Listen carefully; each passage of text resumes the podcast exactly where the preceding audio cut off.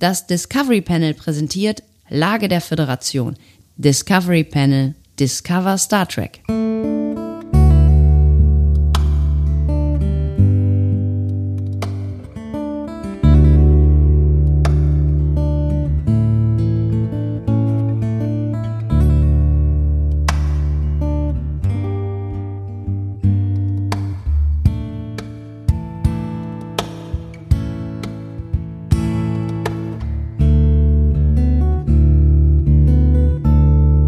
Herzlich willkommen. Wir eröffnen das Discovery Panel und erörtern die Lage der Föderation in einer neuen Folge Star Trek Picard. Es ist die siebte und hört auf den Namen Nepente, auf Deutsch Nepente. Auf dem Panel heute. Andreas Dom. Und Sebastian Sonntag. Schön, dass ihr mit dabei seid. Es ist schon die siebte Folge, Andi. Ich finde es schön, dass du Deutsch kannst. Was? Danke, ich auch.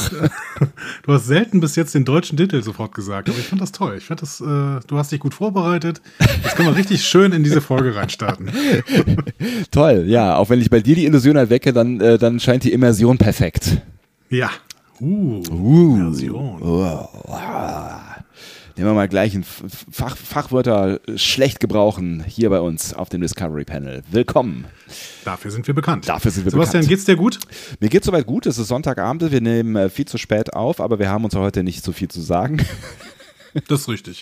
Das ist richtig. Ich habe äh, ansonsten ein, äh, eine sehr arbeitsreiche Woche hinter mir. Ähm, hatte aber heute tatsächlich, auch wenn ich im Radio zu hören war, behind the scenes frei. Ähm, und Sag mal, äh, ja. du willst mir quasi sagen, dass du das alles voraufgezeichnet hast und so getan hast, als wäre es live? Nein, auf gar keinen Fall. Sowas würden wir nie tun. Sowas würden wir nie tun. Das passiert im Radio nicht. Auf gar keinen Fall. Das ist eine ganz, das ist eine ganz krude These von dir. Wir werden auch über viele krude Thesen von dir, dir reden werden, aber ich glaube, keine Tier? ist so, Tier, keine ist so krude wie die, die du gerade in den Raum gestellt hast. Nun gut. Wie geht's dir, Andi?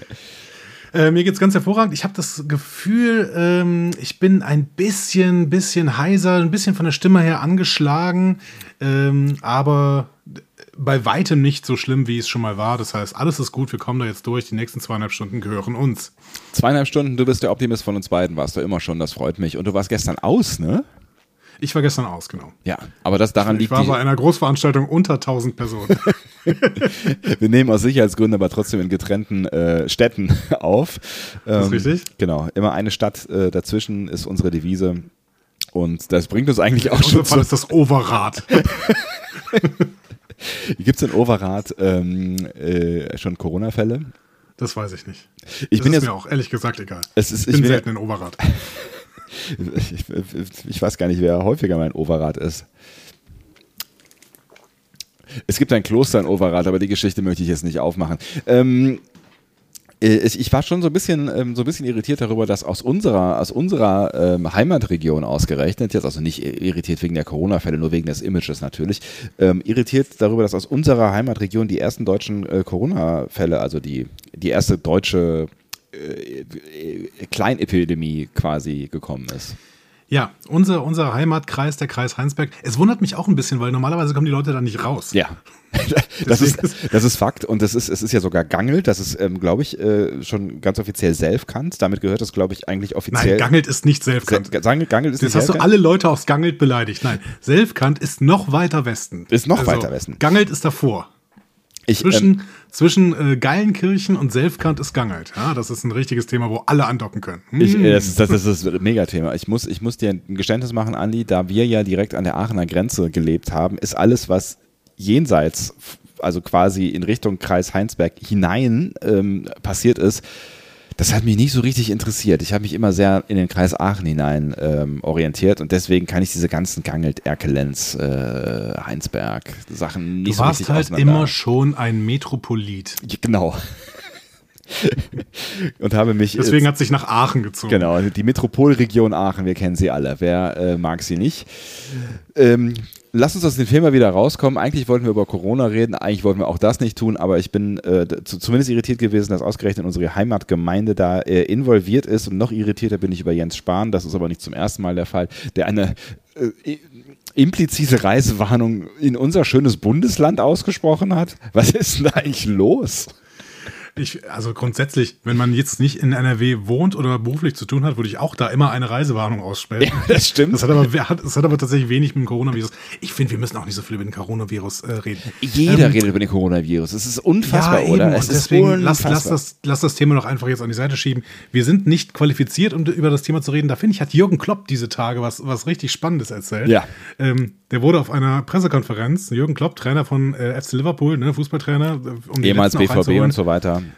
Genau, äh, wurde auf einer Pressekonferenz in England äh, auf das Thema Corona angesprochen und er hat relativ wütend reagiert und hat gesagt, warum fragen Sie mich das? Ich bin verdammter Fußballtrainer, ich habe keine Ahnung vom Coronavirus. Frag bitte Experten, Mediziner, was auch immer, aber bitte nicht mich.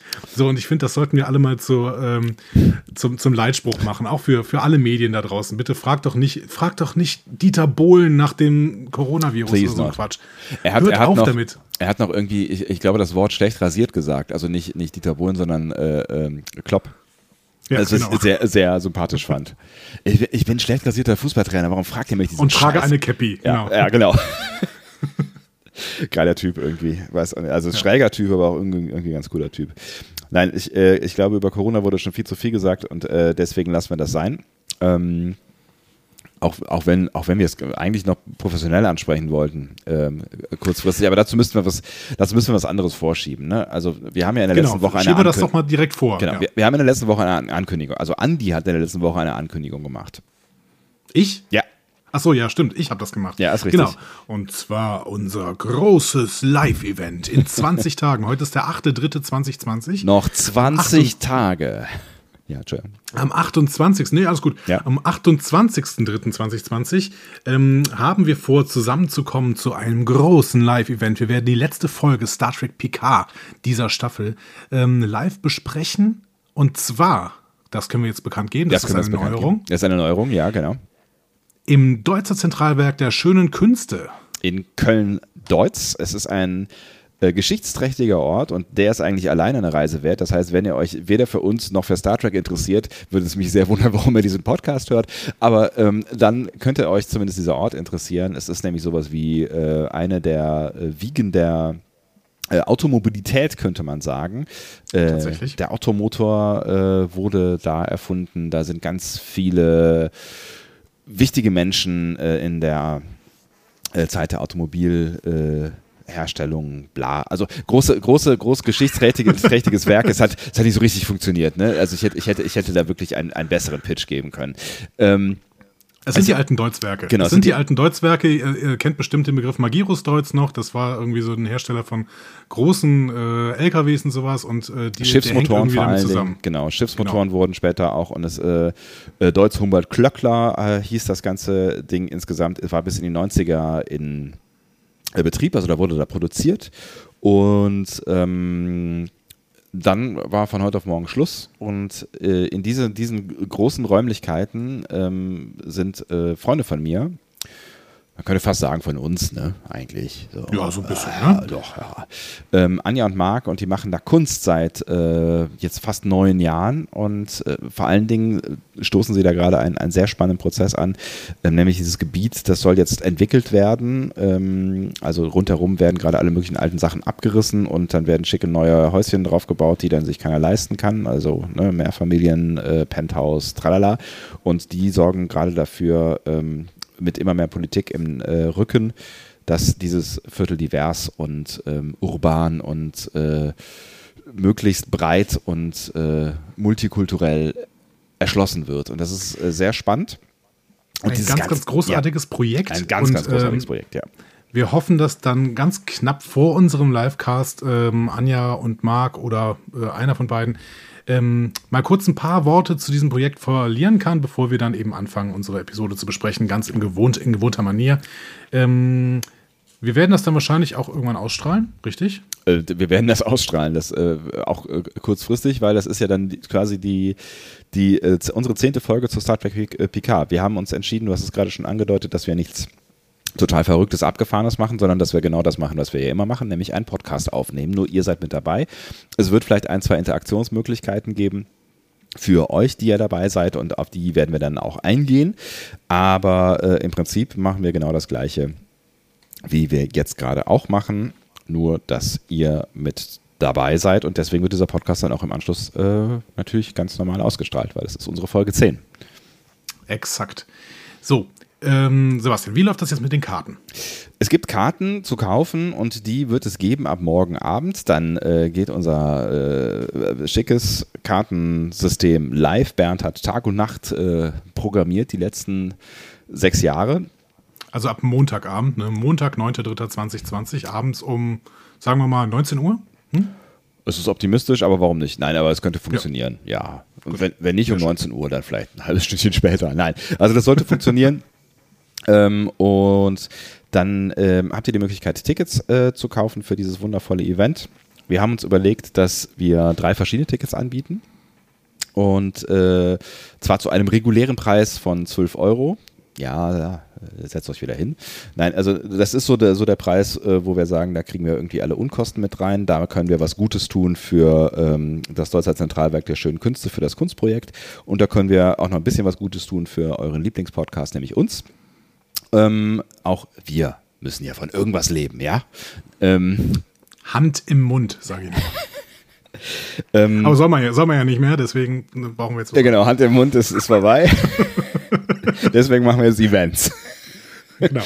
ähm, wenn ihr jetzt sagt, Alter, 12 Euro, was ist denn das? Äh, das ist ja ein Euro mehr als ein 3D-Film im Kino. Ähm, dann äh, haben wir noch ein Ticket, also ne, ernst gemeint für Leute, wenn ihr jetzt sagt, irgendwie, das ist einfach zu viel Kohle, ähm, haben wir noch ein ermäßigtes äh, Ticket für 8 Euro, wo wir auch nicht nachfragen werden, warum ihr das für 8 Euro nehmen wollt. Wenn ihr das nehmen wollt, dann nehmt das, ähm, dann habt ihr schon eure Gründe dafür.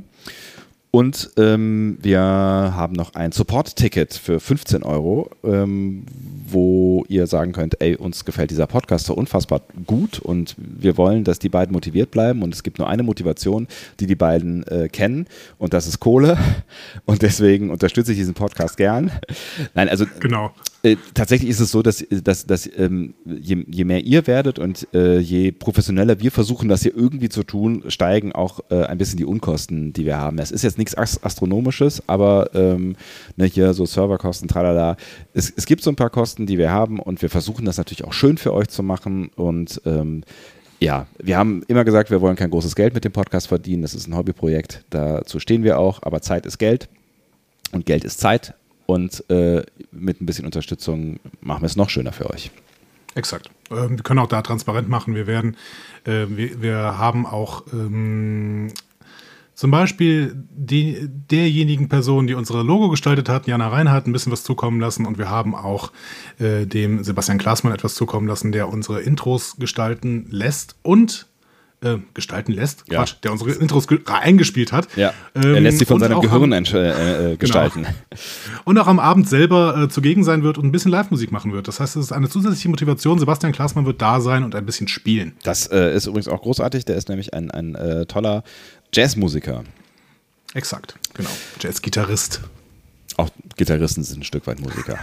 ein Stück weit. Ein Stück weit. Man, man erzählt das. Ja. Ja. Also äh, lange Rede, kurzer Sinn. Ähm, ich ich würde sagen, die, da ist irgendwie für jeden was dabei, preislich gesehen. Und wir würden uns ähm, Keks freuen, habe ich in der letzten Folge gesagt. Also, und das ist ernst gemeint. Äh, Keks freuen, sehr ernst gemeint, wenn ihr vorbeikommt und wir einen guten Abend miteinander haben werden. Und ähm, Exakt, ja. jetzt noch zwei Bemerkungen dazu. Wer jetzt selbst sagt, diese 8 Euro für das ermäßigte Ticket, die reißen mir ein völliges Loch, ich kann mir das wirklich nicht leisten, ich habe keinerlei Chance dazu, äh, aber trotzdem gerne an diesem Event teilnehmen würde, ähm, der schreibt uns bitte persönlich an unter info@discoverypanel.de und dann äh, werden wir versuchen, da eine Lösung zu finden. Aber ähm, also ich glaube, wir machen gute Erfahrungen damit und ich glaube auch, dass äh, das kein Problem ist, dass dieses, diese Möglichkeit nicht ausgenutzt wird. Aber trotzdem, wir wollen eben auch den Leuten, die es überhaupt nicht leisten könnten, auch diese 8 Euro zu bezahlen, wollen wir auch die Gelegenheit geben, es irgendwie dass wir es möglich machen können. Ja, also Geld soll jetzt äh, am Ende nicht verhindern, äh, dass wir irgendwie aufeinandertreffen. Das ist uns irgendwie wichtig. Also ne, Geld soll hier auf jeden Fall nicht im Vordergrund stehen, sondern die Freude an dem, was wir tun, äh, an dem, was äh, ihr tut, nämlich Star Trek gucken und ähm, dann lass uns einfach so ein bisschen drüber quatschen und zusammenfinden. Und mich würde es auch freuen, wenn wir vielleicht dann hinterher noch irgendwie äh, ein Kaltgetränk äh, zusammen trinken würden. Das fände ich doch auch toll. Und die zweite Bemerkung. Ah ja, Entschuldigung, zwei hast du gesagt, ja. Genau, die, ja, die, die betrifft jetzt doch wieder äh, ein bisschen dieses Problem mit diesem Virus, der hier gerade grassiert. Ähm, es ist ja durchaus möglich, dass wir noch irgendwann die Auflage bekommen, dass keinerlei öffentliche Veranstaltungen mehr stattfinden können. Ne? Das passiert ja gerade in Norditalien äh, ganz extrem und äh, zumindest hat Herr Spahn äh, ja jetzt schon mal angedeutet, wir sollen doch bitte alle Großveranstaltungen über 1000 Personen ausfallen lassen. Also wenn 1000 von euch kommen wollen, dann, genau. dann haben wir ein Problem. Vielleicht bleiben wir bei 950, dann wird es auch ein bisschen gemütlicher exakt. ähm, das betrifft jetzt offensichtlich keine Fußballspiele, aber vielleicht betrifft es irgendwann Live-Podcasts. Das da ist ein Witz, oder? Das, also, ohne Scheiß, das ist, das ist doch echt ein Witz. Da habe ich, hab ich diese Woche schon drüber gesprochen hier in der Redaktion. Ähm, ich habe hab hier so ein aktuelles Format gemacht und ähm, hatte viel mit diesem Corona-Thema zu tun niemand spricht über Fußball, oder? Da, da treffen irgendwie 30, 40, 50.000 Leute in Stadien aufeinander und niemand thematisiert. Und fahren vor allen Dingen dahin mit öffentlichen, äh, äh, öffentlichen Personennahverkehr. So. Äh, eng zusammengefercht in irgendwelchen äh, U-Bahnen und Bussen oder sowas. Ja. Naja, wie auch immer, das ist ein bisschen schwierig, aber trotzdem sollten wir irgendwann, und wir werden natürlich uns nicht äh, einer solchen Eindämmung, wenn das Robert-Koch-Institut entsprechende Sachen sagt oder das Gesundheitsministerium, werden wir uns da nicht entgegenstellen. Sollten wir dann irgendwann ein Verbot bekommen, diese Veranstaltung durchzuführen oder eine wirklich ernstzunehmende Empfehlung, dass solche Veranstaltungen nicht stattfinden sollen, ähm, dann haben wir die Möglichkeit, ähm, weil ihr diese Karten über Überweisung oder über PayPal bezahlen müsst, ähm, das dem zurückzubuchen. Über PayPal geht das ein bisschen einfacher, über Überweisung ist ein bisschen Arbeit für uns, aber das kriegen wir schon hin. Das heißt, ähm, euer Geld ist da nicht weg, sondern wir bezahlen euch das zurück, denn äh, eine Wiederholung des Live-Events macht natürlich in diesem Moment keinen Sinn, weil die Episodenbesprechung tatsächlich an diesem Tag sein muss. Ähm, das heißt aber nicht, dass wir dann nicht irgendwann nochmal ein Live-Event starten würden. Genau. Das heißt übrigens auch nicht, dass wir nicht jemals wieder nie ein, also das ist jetzt so, so natürlich auch so ein, so ein kleiner Test für uns und für euch. Mal gucken, wie das uns und wie das euch gefällt. Aber wenn uns allen das gefällt, ähm, fände ich das schön, wenn wir das vielleicht hin und wieder mal machen würden. Das fände ich auch toll. Wir müssen nur eine Gelegenheit finden. Wir müssen nur eine Gelegenheit finden, genau. Äh, ist, ja, Gelegenheiten findet man ja andauernd und überall. Ja, aber das nur zum, ne, zum, zum Thema Corona. Ich glaube tatsächlich, ehrlich gesagt, ähm, oder hoffe es auch sehr, dass, äh, dass das jetzt alles so ein bisschen runterfährt und ähm, dass wir vielleicht äh, so langsam aber sicher ähm, in Richtung Frühling kommen und dann wird das sowieso alles ein bisschen entspannter. Dann hängen wir nicht mehr alle so eng aufeinander gehen wir alle raus und verteilen uns und fahren vielleicht auch mal Fahrrad und nicht mit einem engen Bus und so weiter. Und dann wird das vielleicht wir alles ganz viel sehen. schnell besser. Wir werden sehen, ja. wir werden sehen. Und hört auf zu hamstern. Sorry, das wollte ich gerade noch sagen. Leute, Mann. die uns hören, hamstern ehrlich nicht. Ja. Also ganz ernst. Mann, geht mir das auf den Sack, ey. Wollte ich, wollte ich diese Woche Klopapier kaufen, ja? Nix, nix, alle Regale leer. Was, was stimmt mit den Menschen nicht, ja? Klopapier. Was machen die damit zu Hause? Äh, äh, äh, egal. Komm, wir wollten nicht mehr, wir wollten nicht mehr über Corona reden. Du hast recht. Lass uns lieber in Medias Res gehen oh. und mal wieder das ähm, großartige Feedback ansprechen, was alles auf unserer Seite discoverypanel.de zusammengekommen ist. An dieser Stelle möchte ich auch nochmal Bernd danken, der ja wirklich viel zu tun hat in den letzten Tagen. Bernd hat nämlich ein äh, neues Forensystem ausprobiert. Ihr habt euch ähm, darüber, naja, beschwert ist vielleicht, aber ihr habt angeregt, sagen wir mal so, ähm, dass man das optimieren könnte, das, was an Kommentaren unter äh, unseren Folgen passiert, weil es doch sehr unübersichtlich wird, wenn viele Leute äh, auf einen Kommentar antworten und da muss man lange scrollen, um den nächsten zu finden und so weiter und so fort. Mal abgesehen davon gibt es äh, auch nicht die Möglichkeit, äh, sich zum Beispiel irgendwie ein, ein, Bildchen zu geben. Ich weiß gar nicht, ob das mittlerweile geht. Also für uns ging das schon immer, aber wir sind ja, wir sind ja special. Geht das jetzt mit dem neuen Dings? Ich weiß gar nicht. Nee, ne? Mm, nee, das geht. Das geht sowieso, wenn du irgendwie diese Gravatar-Nummer äh, machst. Ich weiß aber auch nicht genau, wie, wie DSGVO-konform das alles ist. Das Problem ist immer noch, dass diese User-Anmeldung bestimmte DSGVO-Richtlinien erfüllen muss. Das heißt, weil bei einer User-Anmeldung würden wir ja natürlich euren äh, Namen und eure E-Mail-Adresse speichern müssen. Ja. Ansonsten macht eine User-Anmeldung natürlich keinen Sinn. Und äh, mit dieser Speicherung dieser Daten gehen bestimmte äh, Prozesse einher, die ich noch nicht ganz durchblicke, die auch Bernd noch nicht ganz durchblickt, muss man an dieser Stelle sagen. Das heißt, ähm, gibt uns dann noch ein paar Tage, um das wirklich zu kapieren und äh, dann ist eventuell auch eine User-Anmeldung möglich oder halt nicht, weil wir gemerkt haben, dass es zu schwierig ist. Ja. Was auf jeden Fall jetzt funktioniert, ist, dass ähm, man quasi Kommentare auf- und einklappen kann zu einzelnen äh, Postings und das macht das Ganze, finde ich zumindest, schon mal deutlich übersichtlicher ähm, und äh, ihr habt zumindest jetzt nicht gesagt, dass ihr es total scheiße findet. Wir hatten kurz, Genau. kurz einen kleinen Fehler drin, aber den haben wir schon wieder behoben und ich hoffe, es funktioniert alles wunderbar. Und ihr habt wieder wie Bolle kommentiert. Absolut. Also es war nicht ganz so viel wie beim letzten Mal, aber ähm, es war doch schon einiges. Ja, ich glaube glaube aber ähm, auch tatsächlich, dass die letzte Folge und je, je mehr Folgen jetzt vergehen seit der letzten, also der, der vorletzten Nummer 5, ich rede von Nummer 5, dass die, dass die schon auch äh, wahrscheinlich, wenn ich das, wenn sich das jetzt weiter so entwickelt, ähm, und das hoffe ich sehr, die polarisierendste äh, Folge gewesen ist, auf jeden Fall, die wir bisher gesehen haben. Und ich, also ich verstehe schon, warum da so viel Gesprächsbedarf war. Genau. Stardust Steady Rack, aber wir können sie vielleicht mal ein bisschen hinter uns lassen. Jetzt sind wir ja schon in der zweiten Folge nach Stardust Steady Rack und äh, dementsprechend müssen wir mal jetzt mal gucken, wie sich die Serie weiterentwickelt. Wenn die Serie sich so entwickelt, dass sie nicht mehr so unfassbar kontrovers ist, dann äh, ist das doch schön. Ja, äh, dann ist- dann könnt ihr trotzdem kommentieren, so, aber ähm, genau, aber äh, es ist ja auch ganz, ganz schön, wenn wir nicht so viele Dinge haben, über die wir uns aufregen müssen.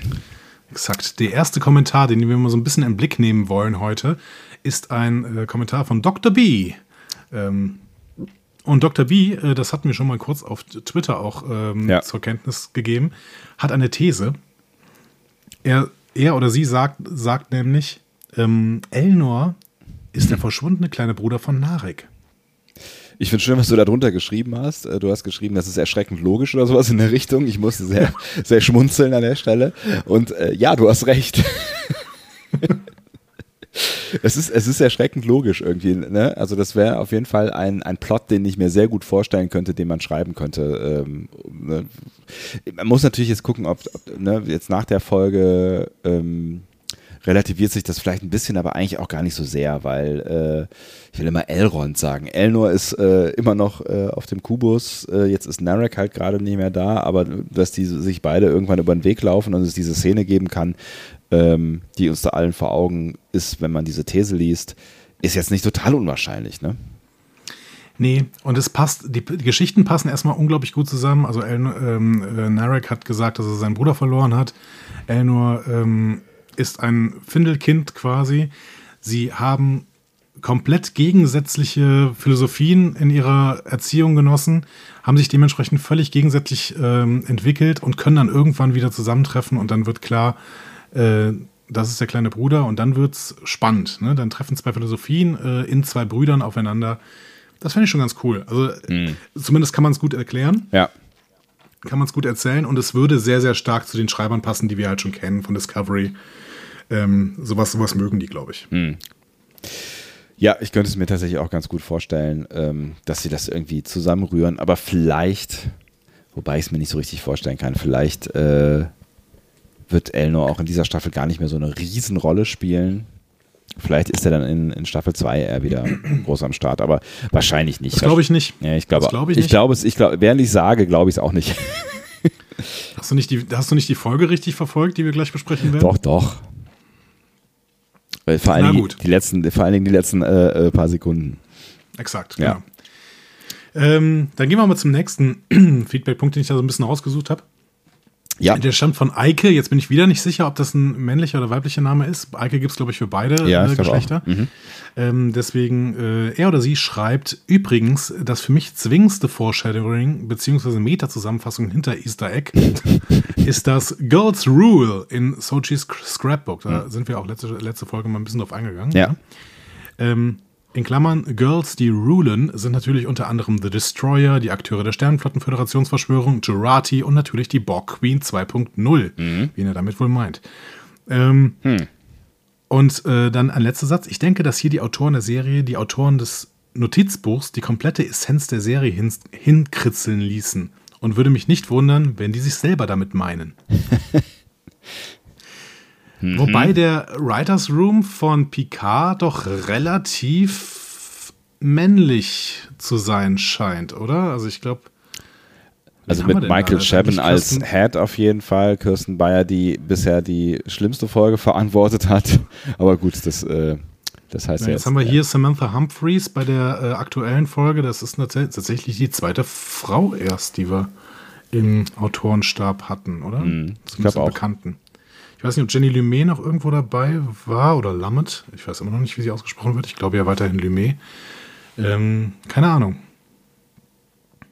Ja, Ja. Aber äh, es, es kann schon sein, dass dieses Girls Rule so ein bisschen äh, ein Foreshadowing darauf ist, dass wir am Ende, ja, keine Ahnung, einen, einen großen Kampf von weiblichen Hauptprotagonistinnen haben, mit Narissa vielleicht auch, mit einer Borg Queen 2.0, äh, die eventuell von Seven verkörpert wird. Ähm, Ja, und äh, auf der anderen Seite ähm, Soji als The Destroyer. Keine Ahnung. Möglich. Alles ist möglich, ähm, aber es, ja. Ich meine, ich meine, dass, dass ähm, starke Frauen, Frauenrollen gerade in Star Trek offensichtlich äh, äh, eine, eine Rolle spielen und ähm, das finde ich auch ganz gut so. Das äh, sieht man ja auch schon durchaus an Discovery, ne? Absolut. Ja, Sehr, sehr starke Frauenrollen. ja, Sowohl Lorel als auch Michael Burnham natürlich. absolut. Ja, wobei Lerell, also in der zweiten Staffel schon ein bisschen mehr, das stimmt schon. Wobei, da haben sie auch nicht so viel gesehen. Naja, und in der ersten Staffel hat sie viel rumgesessen. Hm. Ich fand erste Staffel, äh, da war sie ja noch stärker gezeichnet eigentlich, zumindest am Anfang. Am Anfang, ja. Am Anfang war, war sie sehr vielversprechend. Nun gut, wir werden mal sehen, ob wir noch Girls Rule ähm, irgendwann auch noch ähm, bemerken können. Und wir würden es dann vielleicht in dem Moment, wo wir wieder merken, ha, da ist eine starke Frauenfigur, die äh, jetzt irgendwie hier die Führung übernimmt, werden wir dann wieder sagen Girls Rule und Ja. uns darauf beziehen. Genau, das kann man auf jeden Fall im Kopf halten, das, was Eike geschrieben hat und auch das Scrapbook, ähm, ne, das ist doch ein guter Hint. Ja. Danke auch beim ganzen Feedback an Jacqueline für die vielen kruden Theorien Oh ja. im Blog. Ohne Scheiß, Ich- ey, danke. Ich, ich, mag das, ich mag das sehr. Mhm. Auch wenn ich jetzt, äh, das äh, habe ich ja auf dem Blog auch schon geschrieben, auch wenn ich weiterhin dabei bleibe, dass die meisten dieser Theorien meiner Ansicht nach zu komplex sind, als dass sie wirklich im Werk angelegt sein könnten. Und ich hatte mal ein Beispiel für rausgesucht. Mhm. Ähm, Jacqueline schreibt nämlich zum Beispiel, also sie hat auch ein paar Theorien, die sich sicherlich eher verorten lassen. Ähm, hier finde ich spannend. Sie sagt, ich möchte ein paar interessante Zusatzinformationen für jene abliefern, die ebenfalls Freude an der Enträtselung der Symbolik und Struktur der Serie gefunden haben. Und dann macht sie die Theorie auf. Das Alter von Sochi und ihren gefälschten Lebenszeugnissen beträgt 37 Monate.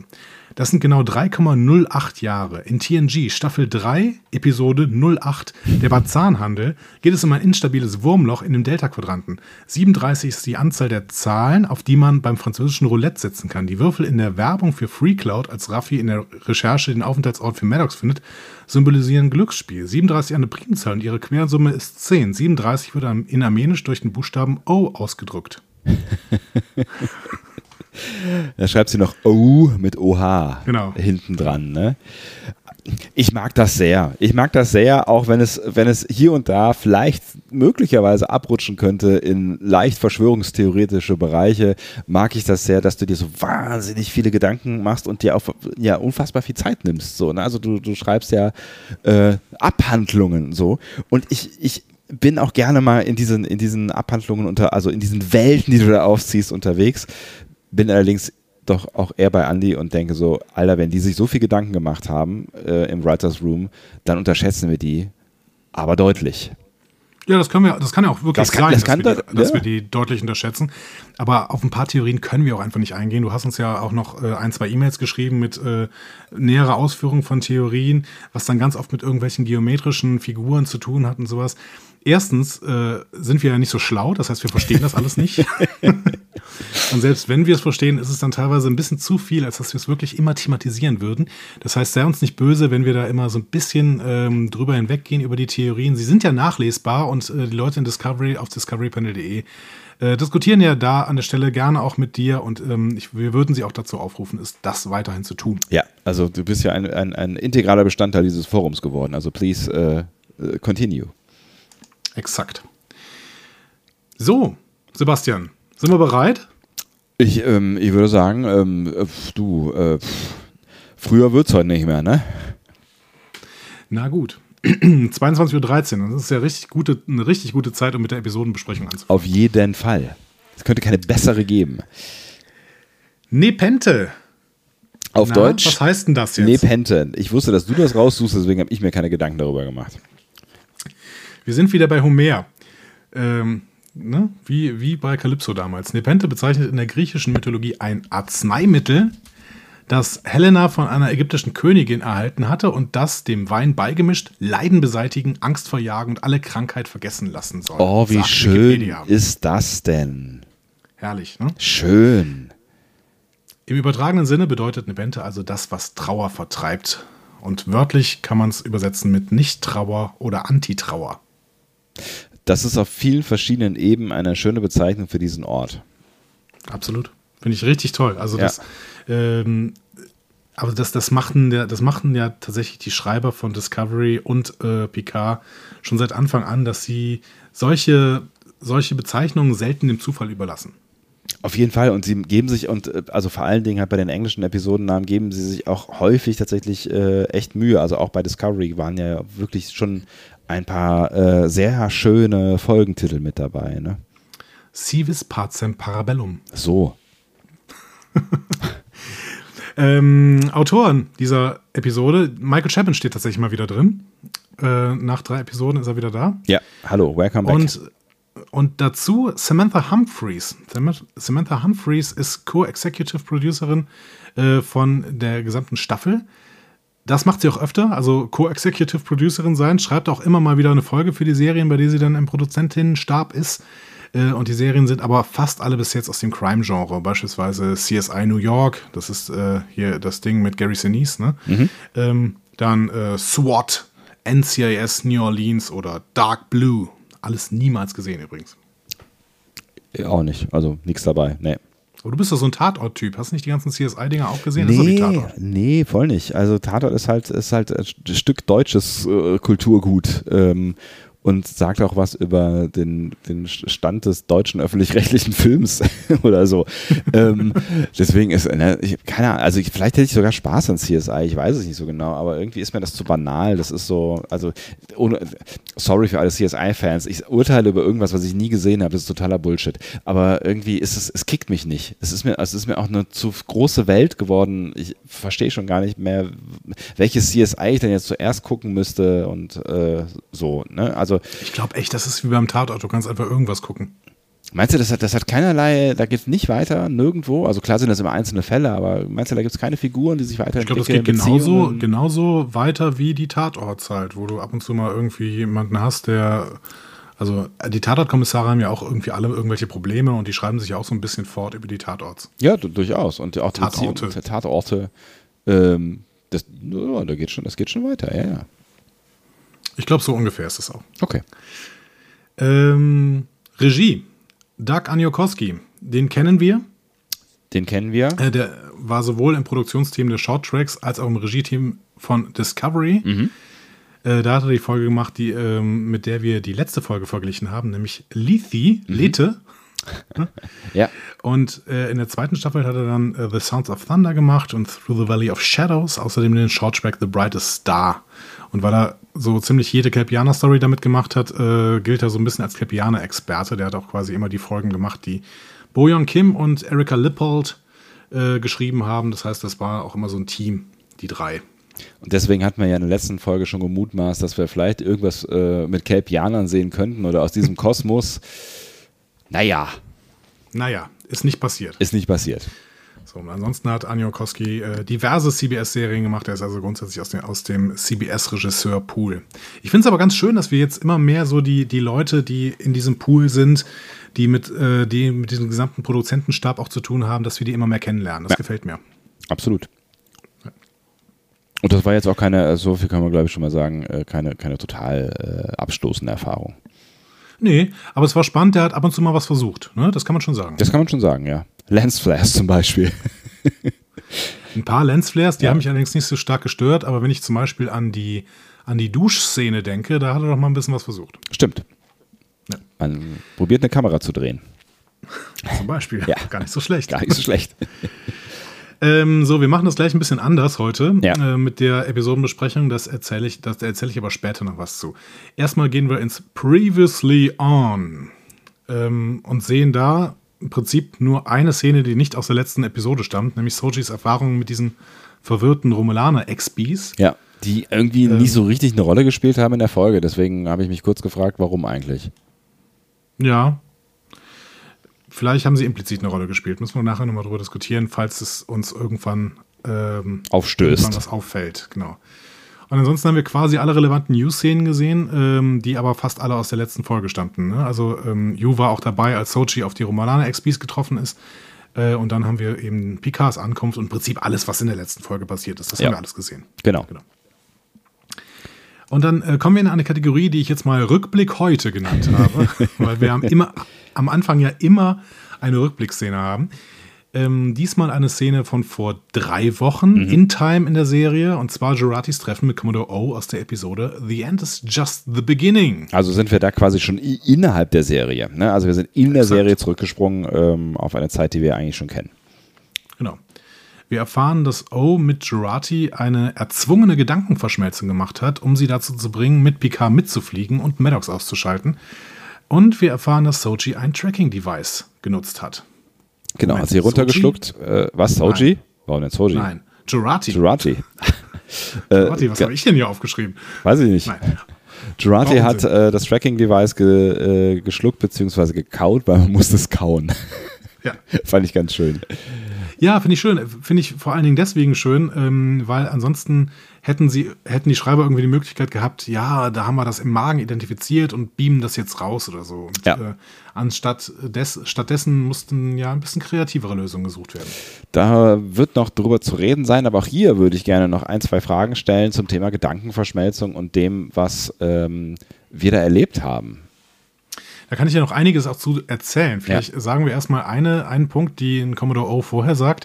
Äh, Sie beschreibt nämlich die Größe der Datenübertragung von Jurati an Picard als 300 Gigabyte an Informationen über Bruce Maddox. Was wahrscheinlich Ähm. äh, in, im 24. Jahrhundert äh, irgendwie ein feuchter Furz ist. Es wird vor allen Dingen im 24. Jahrhundert wird es eigentlich nicht mehr in Byte ausgedrückt, sondern in Quartz. Ah ja, stimmt. Und äh, das ist ein bisschen äh, ein, ein kleiner Continuity-Fehler, ehrlich gesagt, weil ich glaube, Quartz sind jetzt nicht irgendwie besonders eine besondere Anzahl von Bytes. Das weiß ich nicht. Was sind denn Ich meine, es lässt sich nicht so richtig vergleichen. Quartz und Bytes. Ähm, genau, aber äh, ich meine, solche Fehler sind für mich jetzt nicht so schlimm. Für äh, Kanon-Enthusiasten eventuell ist das schon der Grund, diese Folge auszuschalten. Dann hätten sie aber einiges verpasst, finde ich. Äh, das würde ich auch so sehen. Ich gucke gerade noch mal nach Quads. Also sie werden genauso wie Bytes in Kilo, Mega und Giga-Quads aufgeteilt. Aber Terra auch. Aber ich sehe jetzt gerade nicht, dass man das Kein irgendwie umrechnen rechnen könnte. Genau. Also ist es quasi eher so eine das wisst ihr wahrscheinlich besser. Also ich, aus, aus in, in Memory Alpha würde ich sagen, nach dem Überfliegen des Artikels ist es äh, eine erfundene Größe, beziehungsweise keine Größe, die was mit Bytes und äh, Bits zu tun hat. Falls ihr das besser wisst, wir freuen uns auf eure Erklärung. So, was sehen wir denn während der Gedankenverschmelzung? Du wolltest erstmal über die Gedankenverschmelzung an sich reden, bevor wir über die Inhalte reden. Ähm, Wir können auch erst über die Inhalte reden und dann äh, darüber reden, wo, wo sie denn herkommen. Okay. Also wir sehen zwei Bilder der Planetenzerstörung aus der Discovery-Episode If Memory Serves. Da hat Spock die ja auch schon gesehen bei dieser Gedankenverschmelzung mit dem Red Angel. Ähm, das sind äh, Angriffe auf die Erde und auf Tellar. Ähm, und jetzt ist die Frage, ist das eine implizite Verbindung oder einfach nur irgendwelche CGI-Bilder, die sie halt hatten und deswegen zweckentfremdet haben? Ich würde ehrlich gesagt äh, sagen, letzteres, Jacqueline wird vermutlich sagen, ersteres. Ja, und vielleicht muss ich hier dann Team Jacqueline, wir unterstellen das Jacqueline einfach voll Ja. So, aber ich würde, ich würde tatsächlich sagen, ähm, es wäre auch möglich, dass es eine Verbindung ist. Und das ist natürlich etwas, was ähm, ja gerade die Leute, die Discovery so richtig doof fanden, vor allen Dingen die Control Story, ähm, das ist so eine Horrorvision für die. Ne? Aber die Verbindung würde sich hier so ein bisschen anbieten. Was Spock da gesehen hat, war ja im Endeffekt die Konsequenz, wenn Control die Macht übernehmen würde. Und oh, zeigt Gerati die Bilder mit der Ankündigung, das passiert, wenn wir synthetisches Leben nicht aufhalten. Jetzt die Frage, hat, hat O vielleicht am Ende Kenntnis von Control? Und ist sie vielleicht in einem geheimen Zirkel? Wir sehen nämlich O dann auch ganz kurz in, in diesen Bildern mit einer Kutte. Ist sie vielleicht in einem Zirkel, die Kenntnis von Control haben und das deswegen verhindern wollen? Also das Konklave der Acht vielleicht, wenn man jetzt mal auf ähm, auf Ruffy eingeht, die vor zwei äh, Episoden irgendwann von gefaselt hat, das Konklave der Acht. Hm. Hm. Es könnte natürlich auch sein, dass Gabriel dann plötzlich eine Rolle spielt, weil die ähm, ja zurück äh, aus der Zukunft gekommen sein könnte und äh, denen da irgendwie was erzählt haben könnte, weil wobei ich mich halt frage, eine Gedankenverschmelzung, die ähm, die funktioniert ja so, dass quasi my mind to your mind, tralala, ne? Also das heißt, ich ja. habe nachher quasi die Erfahrungen und das, was in dem Hirn des anderen gespeichert ist, ist jetzt, fühlt sich an wie meine Erfahrungen, wie das, was ich erlebt habe. Das heißt ja eigentlich, dass O, das, was wir da in Ausschnitten sehen, erlebt haben muss, aber es handelt sich ja um die Zukunft. Heißt das, dass O in der Zukunft war? Maybe, oder es sind irgendwelche Simulationen, die äh, O gesehen hat. Aber würde das das Jurati so umhauen, weil nach der Gedankenverschmelzung ähm, überlegt Jurati keine Sekunde mehr, ähm, dass sie alles bereit ist zu tun, was auch immer nötig ist, um das zu verhindern, was sie da erlebt hat. Oder O hat irgendwie die Fähigkeit, die Bilder zu fälschen, die sie bei einer Gedankenübertragung anderen in den Kopf pflanzt. Aber geht das? Und würde das nicht das ganze Konzept der Gedankenverschmelzung ähm, zumindest schädigen? Ich weiß nicht, man müsste es uns zumindest erzählen. Hm? Ansonsten hast du recht, müsste man irgendwie begründen, dass da Bilder aus der Zukunft, also mutmaßlich aus der Zukunft, äh, zumindest aus einer möglichen Zukunft, denn wenn die Erde zerstört wird, ein Teller zerstört wird, davon hätte man jetzt in der Gegenwart was gehört. Ja. Und man könnte es auch auf der Erde ehrlich gesagt nicht zeigen. Ähm, dementsprechend, ja, mutmaßlich aus der Zukunft das müsste man uns irgendwie erklären, wie diese Bilder zustande kommen. Weil ich ähm, finde, ich finde, wenn, wenn sie Bilder manipulieren könnte, dann fände ich, ich fände es irgendwie irgendwie low. Das war irgendwie so eine, das, da, weil ich finde, Gedankenverschmelzung ist sowas Reales, weißt du? Das ist so irgendwie, das ist so, ich nehme an deinen wirklichen Erfahrungen teil. Deine Erfahrungen werden zu meinen Erfahrungen. Das hat bisher immer sowas Echtes, sowas, was Unumstößliches gehabt, sowas Ehrliches, sowas, du weißt hinterher wirklich alles, was ich weiß. So, du kannst auch in die dunkelsten Ecken meines Verstandes gucken. Ähm, und wenn sie jetzt die Fähigkeit hätte, irgendwie Bilder zu generieren, die sie Drate in den Kopf setzt, fände ich, würde das dieses Konzept irgendwie beschädigen. Und deswegen würde ich sehr darauf hoffen, dass, oh, warum auch immer, wobei ich wirklich kein Fan bin von Zeitreisen, äh, aber das thematisierten wir, ähm, dass O das irgendwie in der Zukunft gesehen hat und dass das, das finde, das würde auch den Impact halt besser erklären, den Girardi darauf hatte. Ja. Es ist, ja, es ist schwierig. Uns muss da irgendwas noch erzählt werden. Auf mhm. jeden Fall. Aber uns wurde damit auf jeden Fall erzählt, es gab ja mal die Diskussion, ob O jetzt Romulanerin sein könnte oder Vulkanierin ist. Offensichtlich ist sie äh, Vulkanierin. Oder eine Romulanerin, die Mind melden kann. Nein, aber wir gehen jetzt ja. mal davon aus, dass sie Vulkanierin, Vulkanierin ist tatsächlich. Dann macht eigentlich diese Sonnenbrille nicht wirklich Sinn, aber auch das kann man jetzt so erklären, so, keine Ahnung. Ich habe diese, ich, ich war in der Zukunft, habe diese äh, schicke Sonnenbrille im Sonnenangebot gekauft. Nee, ich habe die Explosionen gesehen und davon ist meine Netzhaut verbrannt oder so. Haben sie sich die Oder Story von Lorca geklaut. Spiegel, genau, O ist aus dem Spiegeluniversum. möglich. Alles ist möglich. Ich ähm, hoffe nicht. Wir sehen, wir sehen noch äh, in diesen Bildern eine Romulanerin, die sich mit einem Disruptor selbst in den Kopf schießt. Mhm.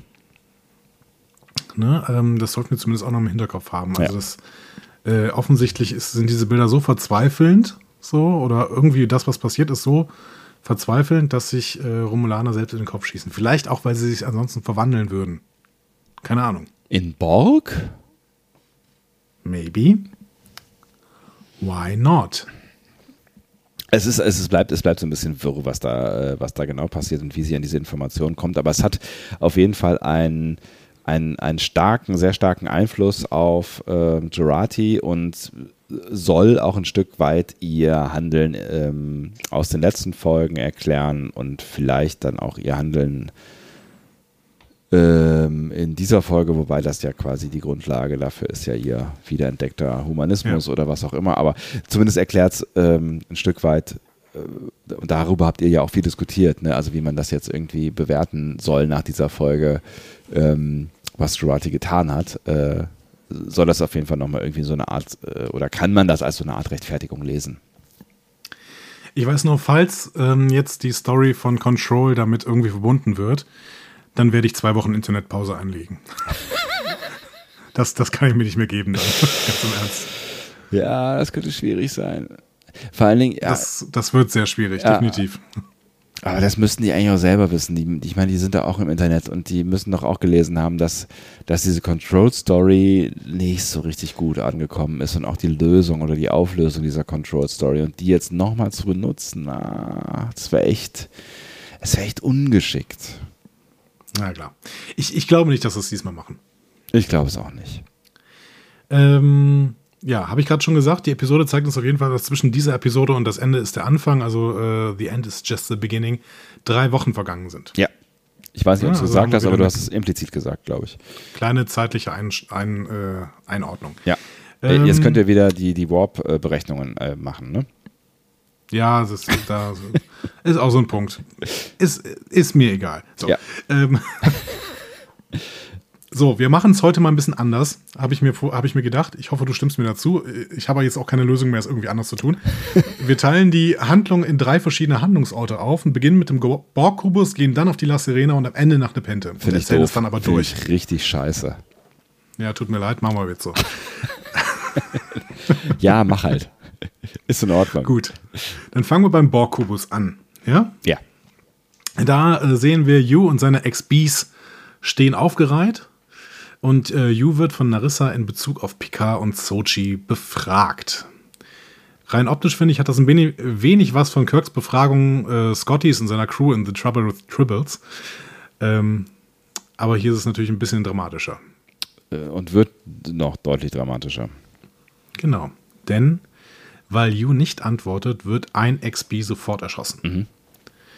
Ähm, und weil er dann weiter standhaft bleibt und Picard und Sochi bzw. deren Aufenthaltsort nicht verrät, gibt Narissa den Befehl, alle Ex-Bees zu töten. Krasse Sache. Was dann auch passiert. Ja. Ja, die hat mich immer schon genervt und sie nervt mich immer noch. Die ist einfach auch so, sie ist, naja gut, ich meine, sie ist halt, sie ist halt, sie ist halt so quasi so ein bisschen ähm, der, Kla- die klassische Romulanerin von früher auf Koks. So. ja, aber also im Verlauf der Episode ist sie wirklich nicht besser, sondern eher schlechter geworden. Was für ein langweiliger Charakter. Narissa Ja. ist total eindimensional. Total. Die hat überhaupt keine, die hat überhaupt keine Schattierung. Nix. Die ist einfach nur dumpf böse. Ja. Also auch in allen Belangen, ja, auch Narek gegenüber ist sie total böse. Sie ist Ja. in allen Belangen einfach nur böse. Denkt dir immer das Schlechteste, was man tun kann, und das macht Narissa. Es ist wirklich Also das der. Böseste. Ja. Es ist, es ist wirklich, äh, ich würde sagen, lass mich nochmal kurz drüber nachdenken. Es ist der langweiligste, mit Abstand der langweiligste Charakter äh, dieser Serie. Ja. Und ähm, ich finde deswegen auch so der, der schlimmste Charakter seit Mirror Lorca. Seit ja. dieser Episode, wo Lorca plötzlich böse geworden Genau, ist. also ne, diese eine, äh, genau, diese eine, der, der, dieser, dieser ausgewechselte Lorca. Weil der Lorca bis dahin war ja auch Mirror Lorca, aber der war toll. Also der war Der ja war total spannend, aber ja. als in dem Moment, wo er dann plötzlich quasi nur noch Mirror Lorca war Ja. und sich nicht mehr verstellen musste, war er eindimensional und langweilig. ja. Und wahrscheinlich äh, genetisch verwandt mit äh. Narissa. Tja. Tja. Äh, Narek ist da schon ein bisschen spannender. Den sehen wir währenddessen, äh, wie er einen kleinen romulanischen Jäger besteigt. Nett, sah nett aus, finde ich irgendwie. Dieses Schiff, Ja. ja. Ich habe ein bisschen mal geguckt unter den romulanischen Schiffsklassen. Das ist jetzt nichts, was wir irgendwie schon kennen würden. So ein kleiner Jäger. Die sind, sind sonst immer ein bisschen größer gewesen und die Shuttles sehen ein bisschen anders aus. Das heißt, äh, es ist ja schon ein neues Schiff. Hm. So. Ähm, dann gehen wir nochmal zurück ins Gespräch zwischen Narissa und Yu. Also Gespräch, was man so als Gespräch nennt. Ne? Aber Narissa drückt Yu gegenüber ihren Hass gegen den Würfel und die XBs und alles synthetische Leben aus. Ja. Dann wirft sie Yu vor, äh, indem er Picard und Sochi entkommen ließ, die jahrelange Arbeit von geduldigen Mitarbeitern ruiniert zu haben und möglicherweise eine Billion Menschen in der halben Galaxie zum Tode verurteilt zu haben. Das wiederum klingt extrem nach Control. Ja, und ja, ja, leider ja. Und äh, das, das ist natürlich dann, ähm, also das ist eigentlich die einzige, das, ein- das einzige Narrativ, was ihr Handeln äh, rechtfertigt. Ne? Also dass, dass sie wirklich an eine sehr, sehr große Katastrophe glaubt, aber dann müsste sie eigentlich ähm, also weniger lakonisch sein, dann müsste sie eigentlich mehr panisch sein. Ne? Dann, ne, dann, passt auch diese spielerische Art irgendwie nicht dazu so richtig. Ja, genau. Also die hat ja. definitiv, wird sie so gezeichnet, als hätte sie Spaß am Töten ja. und würde das nicht wegen einem Greater Good machen. So ist Jurati gezeichnet. Ne? Genau. Und ich, ich, kann, ich kann jetzt tatsächlich auch äh, irgendwie ich kann auch Peyton Lister keinen Vorwurf machen. Die ist offensichtlich so geschrieben. Ne? Übrigens ein wichtiger Hinweis haben wir per Twitter bekommen, dass ähm, äh, wir die falsche Peyton List gegoogelt haben und ich habe die richtige Peyton List äh, dann nochmal gegoogelt und ähm, ich, ich kenne sie aus einer Million äh, äh, Serien und die ich jetzt alle wieder vergessen habe. Ähm, aber ich bin da, ich bin da, ich bin da durchgegangen und. Aber wenn du sie kennst, dann garantiert aus irgendwelchen Gerichtsserien. Ich weiß, ich, ich versuche nochmal gerade die ich versuche nochmal die, äh, die richtige zu finden. Ich würde ja sagen Schwamm drauf, aber du lässt sich jetzt wahrscheinlich nicht ein. Auf Schwamm drauf, auf gar keinen Fall. Ähm, oh Gott, es gibt so viele von denen. Von Peyton Lists? Ja. Egal. Okay. Äh, nein, also es, es war auf jeden Fall, ich, ich glaube tatsächlich, dass sie. Ähm, Gott, jetzt fällt mir die Anwaltsserie nicht mehr ein, die ich äh, über Jahre hinweg gefühlt äh, geguckt habe. Wusste ich doch, dass es eine Anwaltsserie war. Na? Du weißt schon. The Good Wife. In The Good Wife hat sie. Äh, The Good Wife. Äh, meiner Meinung nach äh, mitgespielt, aber es waren noch ein paar andere. Noch ein paar andere Sachen dabei, die ich auch gesehen habe und die ich die ich jetzt gerne, aber so wird das nichts. So wird das nichts. Dann gehen wir einfach mal weiter. Es regen sich sowieso jetzt schon wieder Leute darüber auf, dass wir hier live googeln. Was? Das tun ähm, wir doch ähm, gar nicht. Ich bin mit Wikipedia.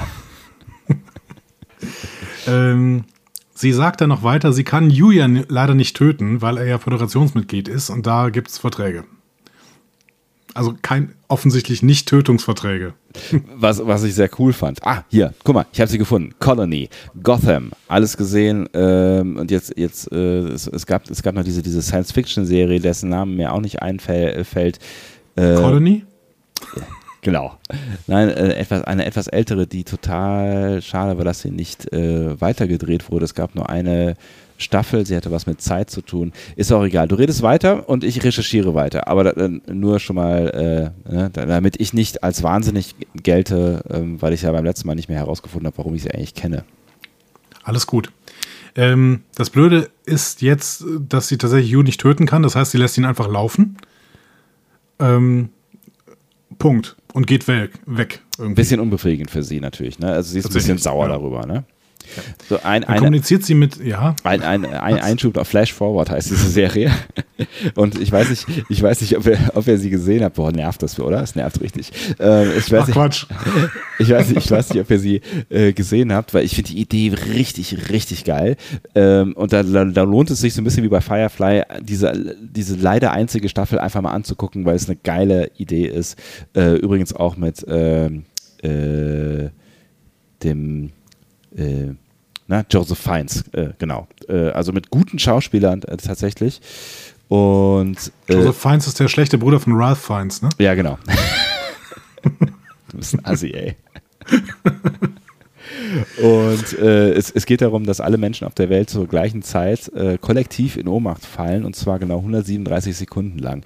Und ähm, ja, um diese 137 Sekunden äh, entspinnt sich dann äh, quasi eine eine sehr interessante Story, die ich gerne mir weiter angeguckt hätte. So, so viel dazu. Hey, lass uns zurückgehen auf den Borg-Kubus. Das erinnert mich gerade übrigens an, äh, an John Oliver, Last Week Tonight, letzte Woche zu Corona. Tut mir leid, dass wir nochmal Corona äh, kurz in den Blick nehmen müssen, aber er hatte so einen schönen Vergleich gebracht. Er meinte so, ja, Mortalitätsrate von 2%. Ähm, wir sollen alle nicht panisch werden, aber das ist jetzt auch nicht wenig, so wie es manche Medien sagen. Äh, denkt nämlich dran, wenn jetzt einfach 2% der Menschheit äh, sich daran infizieren und sterben, äh, beziehungsweise 2% daran sterben und alle sich infizieren, dann ist das quasi der, äh, die Prämisse von ähm, Ah Mann, jetzt habe ich es verkackt. Wie heißt denn diese blöde Serie noch? Wo 2% der Menschheit vor, äh, plötzlich verschwinden. Welche ist denn das? Science Fiction auch? Ah, ja. Oh Mann. Ah, Kacke ah, das kann doch nicht wahr sein. Jetzt habe ich das, habe ich diesen Satz ver versaut. Ah, Tja, da kann ich jetzt leider auch nicht helfen. Leftovers? Ja, The Leftovers, danke. Ah, oh, Mann. Ärgerlich. Aber das fand ich auf jeden Fall ziemlich witzig. So, ähm, so wir gehen zurück zu Narissa. Ihr merkt schon, wir haben gar keinen Bock über Narissa zu reden, aber trotzdem, wir, wir müssen es irgendwie tun. Das ist geil. Können wir nicht einfach direkt auf Nepente weitermachen? Nein, wir machen, wir bringen das jetzt noch zu Ende. Ist auch nicht mehr weit. Äh, Narissa kommuniziert kurz mit Narek, äh, der Juratis Signal an Bord der La Serena verfolgen soll. Deswegen gibt Narissa die La Serena dann auch frei. Ähm, was auf der La Sirena passiert, äh, werden wir ja gleich nochmal besprechen. Richtig. Indes. Besprechen wir dann nicht alles doppelt und dreifach? Ist Nein, überhaupt nicht. Das sind ja nur Mini-Überschneidungen. Indes läuft Elnor durch die Gänge und kommt dann irgendwann zu Yu. Ich frage mich, wo war er denn zwischendurch? Hat er sich kurz einen Kaffee geholt? Was, was war da los? Die sind zusammen losgelaufen und am Ende steht dann noch nur, nur noch Yu in der Reihe mit den XPs. Also ich würde jetzt denken, dass, dass äh, ähm, El Elrond verdammt Elnor äh, eigentlich äh, einfach irgendwie äh, kurz äh, mit einem geschickten, geschmeidigen Move sich um die Ecke äh, verzogen hat, als er gemerkt hat, dass äh, ja, es ist schon ein bisschen komisch, ne? Wenn sie überfallen, schon, es ist schon ein bisschen komisch. Wenn sie überfallen worden, also wenn sie eingekesselt worden wären, ähm, dann vielleicht konnte er fliehen. Ich finde in dieser Logik, in dieser Logik, da, da passiert genau das hier. Es raschelt das Drehbuch. So. Weil eigentlich, ne, die letzten Worte. Entschuldigung, diesen, diesen Soundeffekt äh, mit, verbunden mit dieser Story habe ich schon in drei Podcasts gehört. Das ist jetzt nicht von uns äh, erfunden, ja. Aber ähm. ich finde, das, das Drehbuch raschelt schon ganz extrem, ähm, wenn Elnor da plötzlich weg ist. Warum? Der hätte ja vorher schon den Kampf suchen können, als, die, als hier die ganzen XBs erschossen werden. So. Hätte er und vor allen Dingen verabschiedet er sich ja aus der letzten Folge mit den Worten äh, Choose to live. Please choose to live. Wie heißt es? Please choose, choose to live. Sowas. My friends, My friends. please choose to live ja. oder so, keine Ahnung. Auf jeden Fall, ja, der. Ähm, also wir werden, also wir werden. Er hat ja dann auch ein paar ab, ja. Er hat ein paar abgemetzelt, auf jeden Fall. Ne? Das sagt Narissa ja auch später. Ja, es ist ein kleiner Gap und ähm, es, ist, ist, nicht kleiner, der einzige. Es ist nicht der einzige. Wobei ich. Äh, soll man noch mal noch einen kleinen Ausflug machen?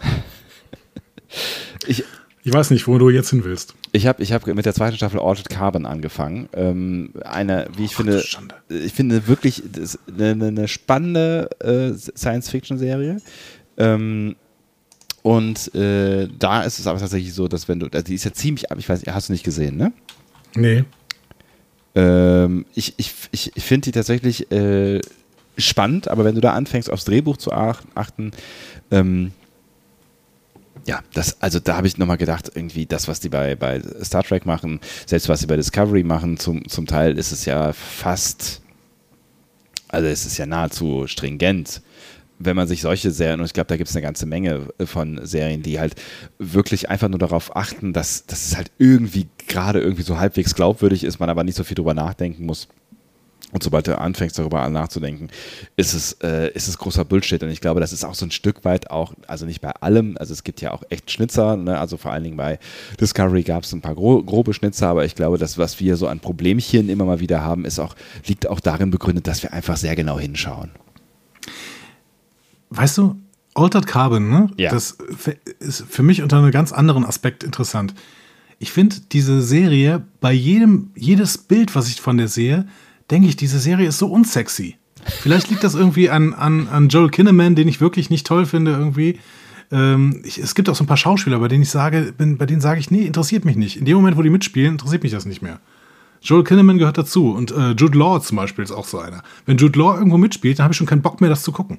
Dann kannst du die zweite Staffel gucken, weil Joel Kinnaman spielt da nämlich nicht mehr mit. Der, es geht ja, es geht ja in, in dieser Zukunft darum, dass ähm, man quasi das ähm, dass das Bewusstsein speichern kann auf so einem Chip und diesen Chip kann man in verschiedene Sleeves reinstecken. Also Sleeves sind äh, quasi menschliche Körper und ähm, der äh, Joel Kinnaman Sleeve, der äh, ist äh, hinüber und deswegen wird er in der zweiten Staffel ähm, nicht mehr von Joel Kinnaman gespielt.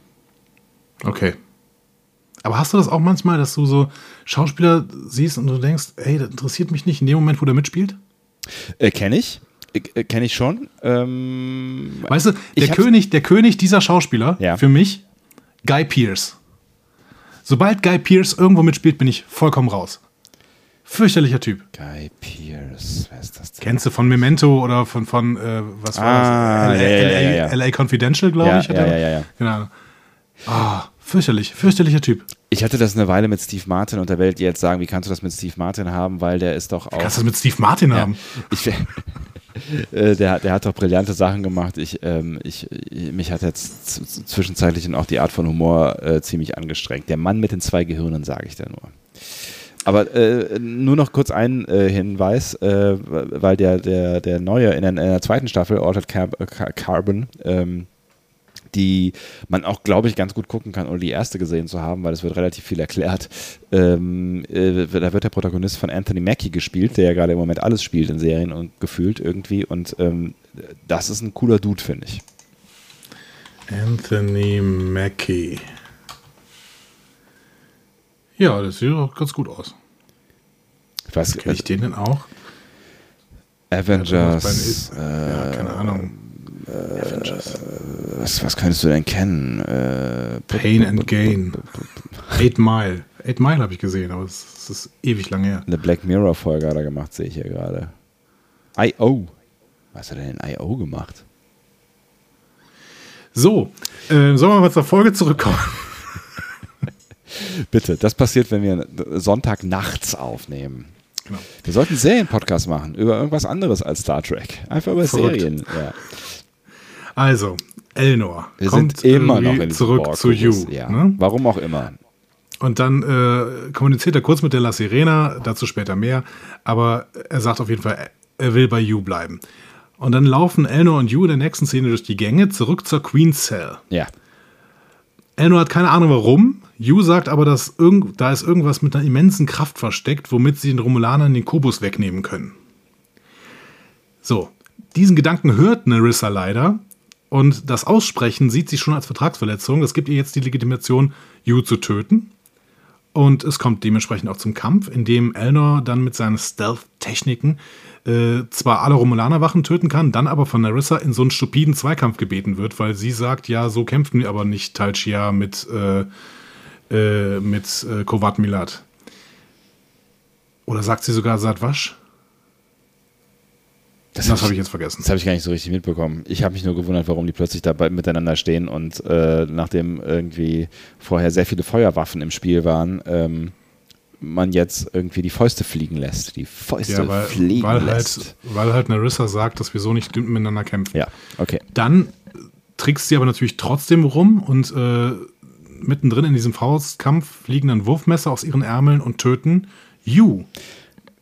Das fand ich ziemlich dramatisch, ehrlich gesagt. Ja, ich auch. Ich fand es allerdings auch relativ unnötig. Ähm, ich ich habe ehrlich gesagt keine Ahnung, war, also ja, es ist irgendwie, also natürlich hätte man mit ihm noch irgendwas machen müssen, jetzt, wenn es weitergegangen wäre, aber es wäre ja auch schön gewesen, wenn man was mit ihm machen hätte können, weil das, was Yu dann äh, in der Sterbeszene zu ähm, äh, Elnor sagt, äh, da, das drückt eigentlich alles aus, was ich äh, über Yu gedacht habe.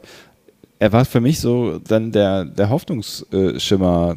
Ich habe nochmal an das Gute geglaubt und ähm, jetzt also gerade in dunklen Zeiten wie der Folge 5, ähm, war er für mich danach der, der Tunnel des Lichtes. Und ich finde es echt schade, weil es eine, eine schöne, sehr Star Trekige Figur war, die hier hops geht.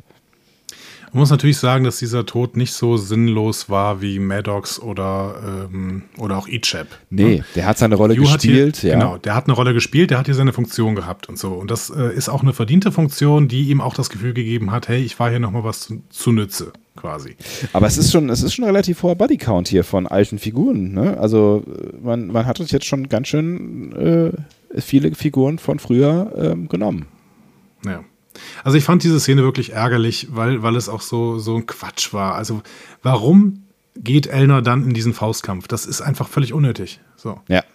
Der muss ihr sagen, hey, choose to live und dann kann sie nochmal sagen, ja, so kämpfen wir aber nicht. Und dann sagt er, ja, ich aber schon, jetzt hör auf. So. Ja.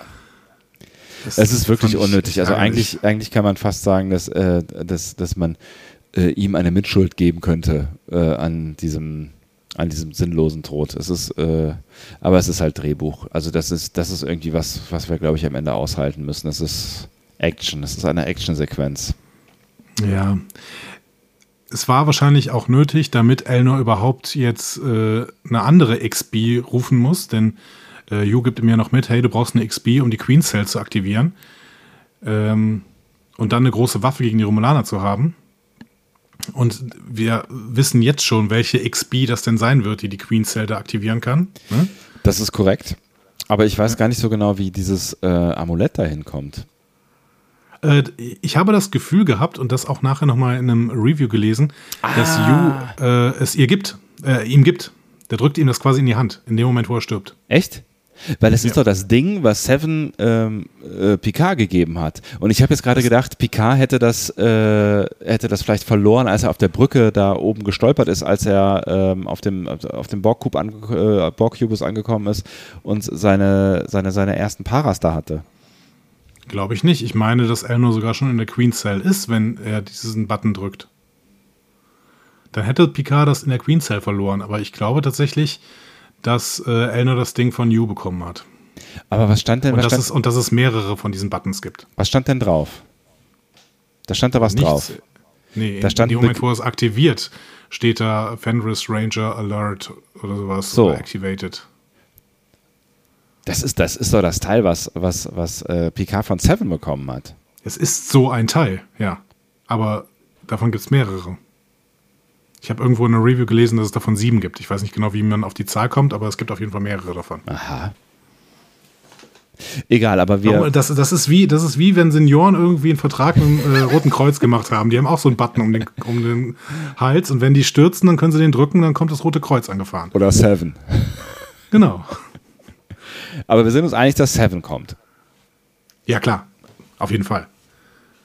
Also, es kommen die Fenris Ranger und äh, Elnor braucht gerade eine X-Borg. Also ja, es kommt Seven. also ich glaube ja, dass, dass Picard das verloren hat. Gut. Ich glaube, dass Picard noch eins hat. Weil Picard muss das auch irgendwann nochmal drücken. Jeder meine Vermutung. Egal. Picard ist auch so ein Senior mit so einem so ein Johanniter-Button da um den Hals. ja, ich glaube, äh, die Seven, die wir, bis, die wir, bisher kennengelernt haben in dieser äh, neuen Serie, ist äh, auf jeden Fall auch das perfekte Pflegepersonal. Ich glaube, die hätte auch kein, kein Problem mit aktiver oder passiver Sterbehilfe. So, was passiert denn? Das wäre jetzt noch unsere Spekulation für diesen äh, Handlungsstrang. Ja? Was passiert denn, wenn ähm, Seven in die Queen Cell kommt und die Queen Cell aktiviert, beziehungsweise diese Waffe aktiviert. Wird Seven dann wie äh, eben schon mal angesprochen und auch schon äh, frühzeitig von äh, diversen Stellen spekuliert, die Borg Queen 2.0? Ich glaube auf jeden Fall, dass der Kubus wieder aktiv werden wird und sich regenerieren wird. Und ich glaube auch, dass der Kubus am Ende wahrscheinlich ähm, die Waffe sein wird, die das ganze Ding äh, drehen wird. Also äh, die vermutlich dann in dem Moment, also der, ein, ein Kubus von befreiten äh, XBs, der die, äh, die Romulaner quasi runterschmeißen, wird, ähm, wird vermutlich äh, durch seine Power diesen Konflikt lösen. Das heißt, die XBs oder die Borg werden hier also zumindest diese abgespaltenen Borg werden die positiven, werden die Retter in dieser Geschichte werden? Ja. Spannend. Könnte sein. Deswegen, mit Seven als Königin. Mit Seven als Königin, das wird, von denen werden wir, ich glaube, von denen werden wir jetzt nichts mehr sehen. Und äh, ich glaube, dass in Folge 10, wenn alles so, so äh, gerade äh, äh, in Richtung Chaos und wie, wie kommen wir da bloß wieder raus und alles ist verloren geht, dann kommt der Borg Cube mit äh, mit äh, Elnor und äh, Seven um die Ecke. Ja, das glaube ich auch in Folge 10, aber ich glaube, dass in der nächsten Folge das schon vorbereitet wird. Ich glaube, in der nächsten Folge werden wir sehen, wie äh, Seven diesen Borg-Kubus übernimmt. Vielleicht. So, jetzt haben wir hier sehr, sehr viel spekuliert äh, und damit ist die Handlung eigentlich auf dem Borg-Kubus abgeschlossen. Ne? Ja. Dann steigern wir uns langsam in der Qualität und gehen auf die La Sirena. Ah, komm, diese Handlung war jetzt nicht so dramatisch. Das Problem ist Narissa. Der Rest war, ja, okay. Die das war auf jeden auch. Fall die problematischste Handlung überhaupt. Ja, das stimmt schon. In der Folge. Du hast völlig recht. Deutlich. Deutlich, ja. Wir gehen auf die La Sirena. Das Schiff hängt am Anfang der Episode im Traktorstrahl des Borgkubus fest. Ruffy versucht alles, um von dem Traktorstrahl wegzukommen. Rios ist stinksauer und macht ihr Vorwürfe, dass sie überhaupt PK angeschleppt hat und diese ganze Nummer hier gestartet hat. Und plötzlich kommt Gerati mit Vorschlägen, die die beiden anderen überraschen. Sie sagt, sagt denen einfach, dass wir nach Hause gehen wollen. Die wollen nämlich nur sie. Und damit ist natürlich Sochi gemeint. Ja. Ähm, sehr überraschend. Für uns nicht, ne? aber für, für Ruffy und Rios schon. Findest du, dass Ruffy und Rios gegenüber Gerati ein bisschen zu naiv sind? Vielleicht auch in der gesamten Folge? Ähm, über Rios müssen wir auf jeden Fall reden. Also da, da bin ich, da bin ich so ein bisschen irritiert tatsächlich. Ähm, bei Ruffy weiß ich nicht. Die hat ja ihre Zweifel geäußert. Und ähm, ich habe so ein bisschen das Gefühl, dass sie, nachdem sie ihre Zweifel geäußert hatte, in der, in der zweiten oder war noch immer die Folge der dritten, glaube ich, war es, ähm, ist das jetzt für sie, glaube ich, so ein bisschen der Beweis, dass, ähm, dass sie vielleicht eher doch als harmlos einzustufen ist. So, die, die, da ist dieses kleine Mädchen, was ins Weltall wollte und ähm, das äh, überfordert sie jetzt total. Dass sie das aus anderen Gründen überfordert, kann Ruffy in dem Fall nicht wissen. Das würde ich ihr in dem Fall auch nicht vorwerfen. Deswegen finde ich ihre Fürsorge, die wir jetzt gleich besprechen werden, durchaus nachvollziehbar. Was ich schwieriger mhm. finde, ist die, die Rolle von Rios, die er dann später spielen wird. Okay, müssen wir uns dann mal drüber unterhalten. Ja. Ähm, schön ist, äh, während Ruffy daran arbeitet, die La Sirena vom Borg-Traktorstrahl zu befreien, erzählt sie ja, diese Systeme des Würfels seien in verrückter Borg-Maschinensprache geschrieben. Ja. Und äh, wir sehen dann eine Zeichnung von Sochis Amulett quasi auf, auf, der, auf ihrem Screen. Mhm. Äh, das heißt, das ist auch verrückte Borg-Maschinensprache, ja. dieses, dieses äh, fraktale Neuro neuronale Klonen. So. Ähm, ja, dann wird die La Sirena von Narissa freigegeben. Ähm, wir sprachen eben darüber und äh, Ruffy wittert sofort eine Falle. Ja. Rios sagt, ja, äh, kann schon sein, egal, ich bin ein guter Pilot, ich schaffe das schon. Ne, die müssen mich erstmal kriegen. So. Okay. Denken sich, glaube ich, auch alle da, okay. Ja. Und sollen genau. sich setzen. genau. Das Problem ist natürlich, Elnor ist noch an Bord des Kubus. Und ähm, er sagt denen dann auch über Intercom, hey, ich möchte es auch bleiben, äh, ich ähm, möchte hier äh, niemanden aufgeben. So. Dann halten ihn alle für verrückt. Äh, Jurati hält ihn für mutig. Und da stimmt dann äh, Rios auch zu. Äh, also fliegt dies La Sirena ohne Elnor los und Narek natürlich hinterher. Ich finde ich find schön übrigens, dass Rios Elnor mit Hermano ruft. Äh, das ist quasi das spanische Bro. Ne? Und äh, ansonsten wird er ja gerne nur Boy genannt, ne? Der Junge. Kid, Kid. Kid. genau. Er sagt, äh, Rios sagt am Ende auch Adios, Kid. Okay, damit ist das Setting klar. Ähm, vielleicht können wir hier mal ganz kurz über den Vorspann reden. Ähm, ist nicht so viel äh, Interessantes passiert. Spannend war aber, dass Jonathan Frakes genannt worden ist, Marina Sirtis aber nicht.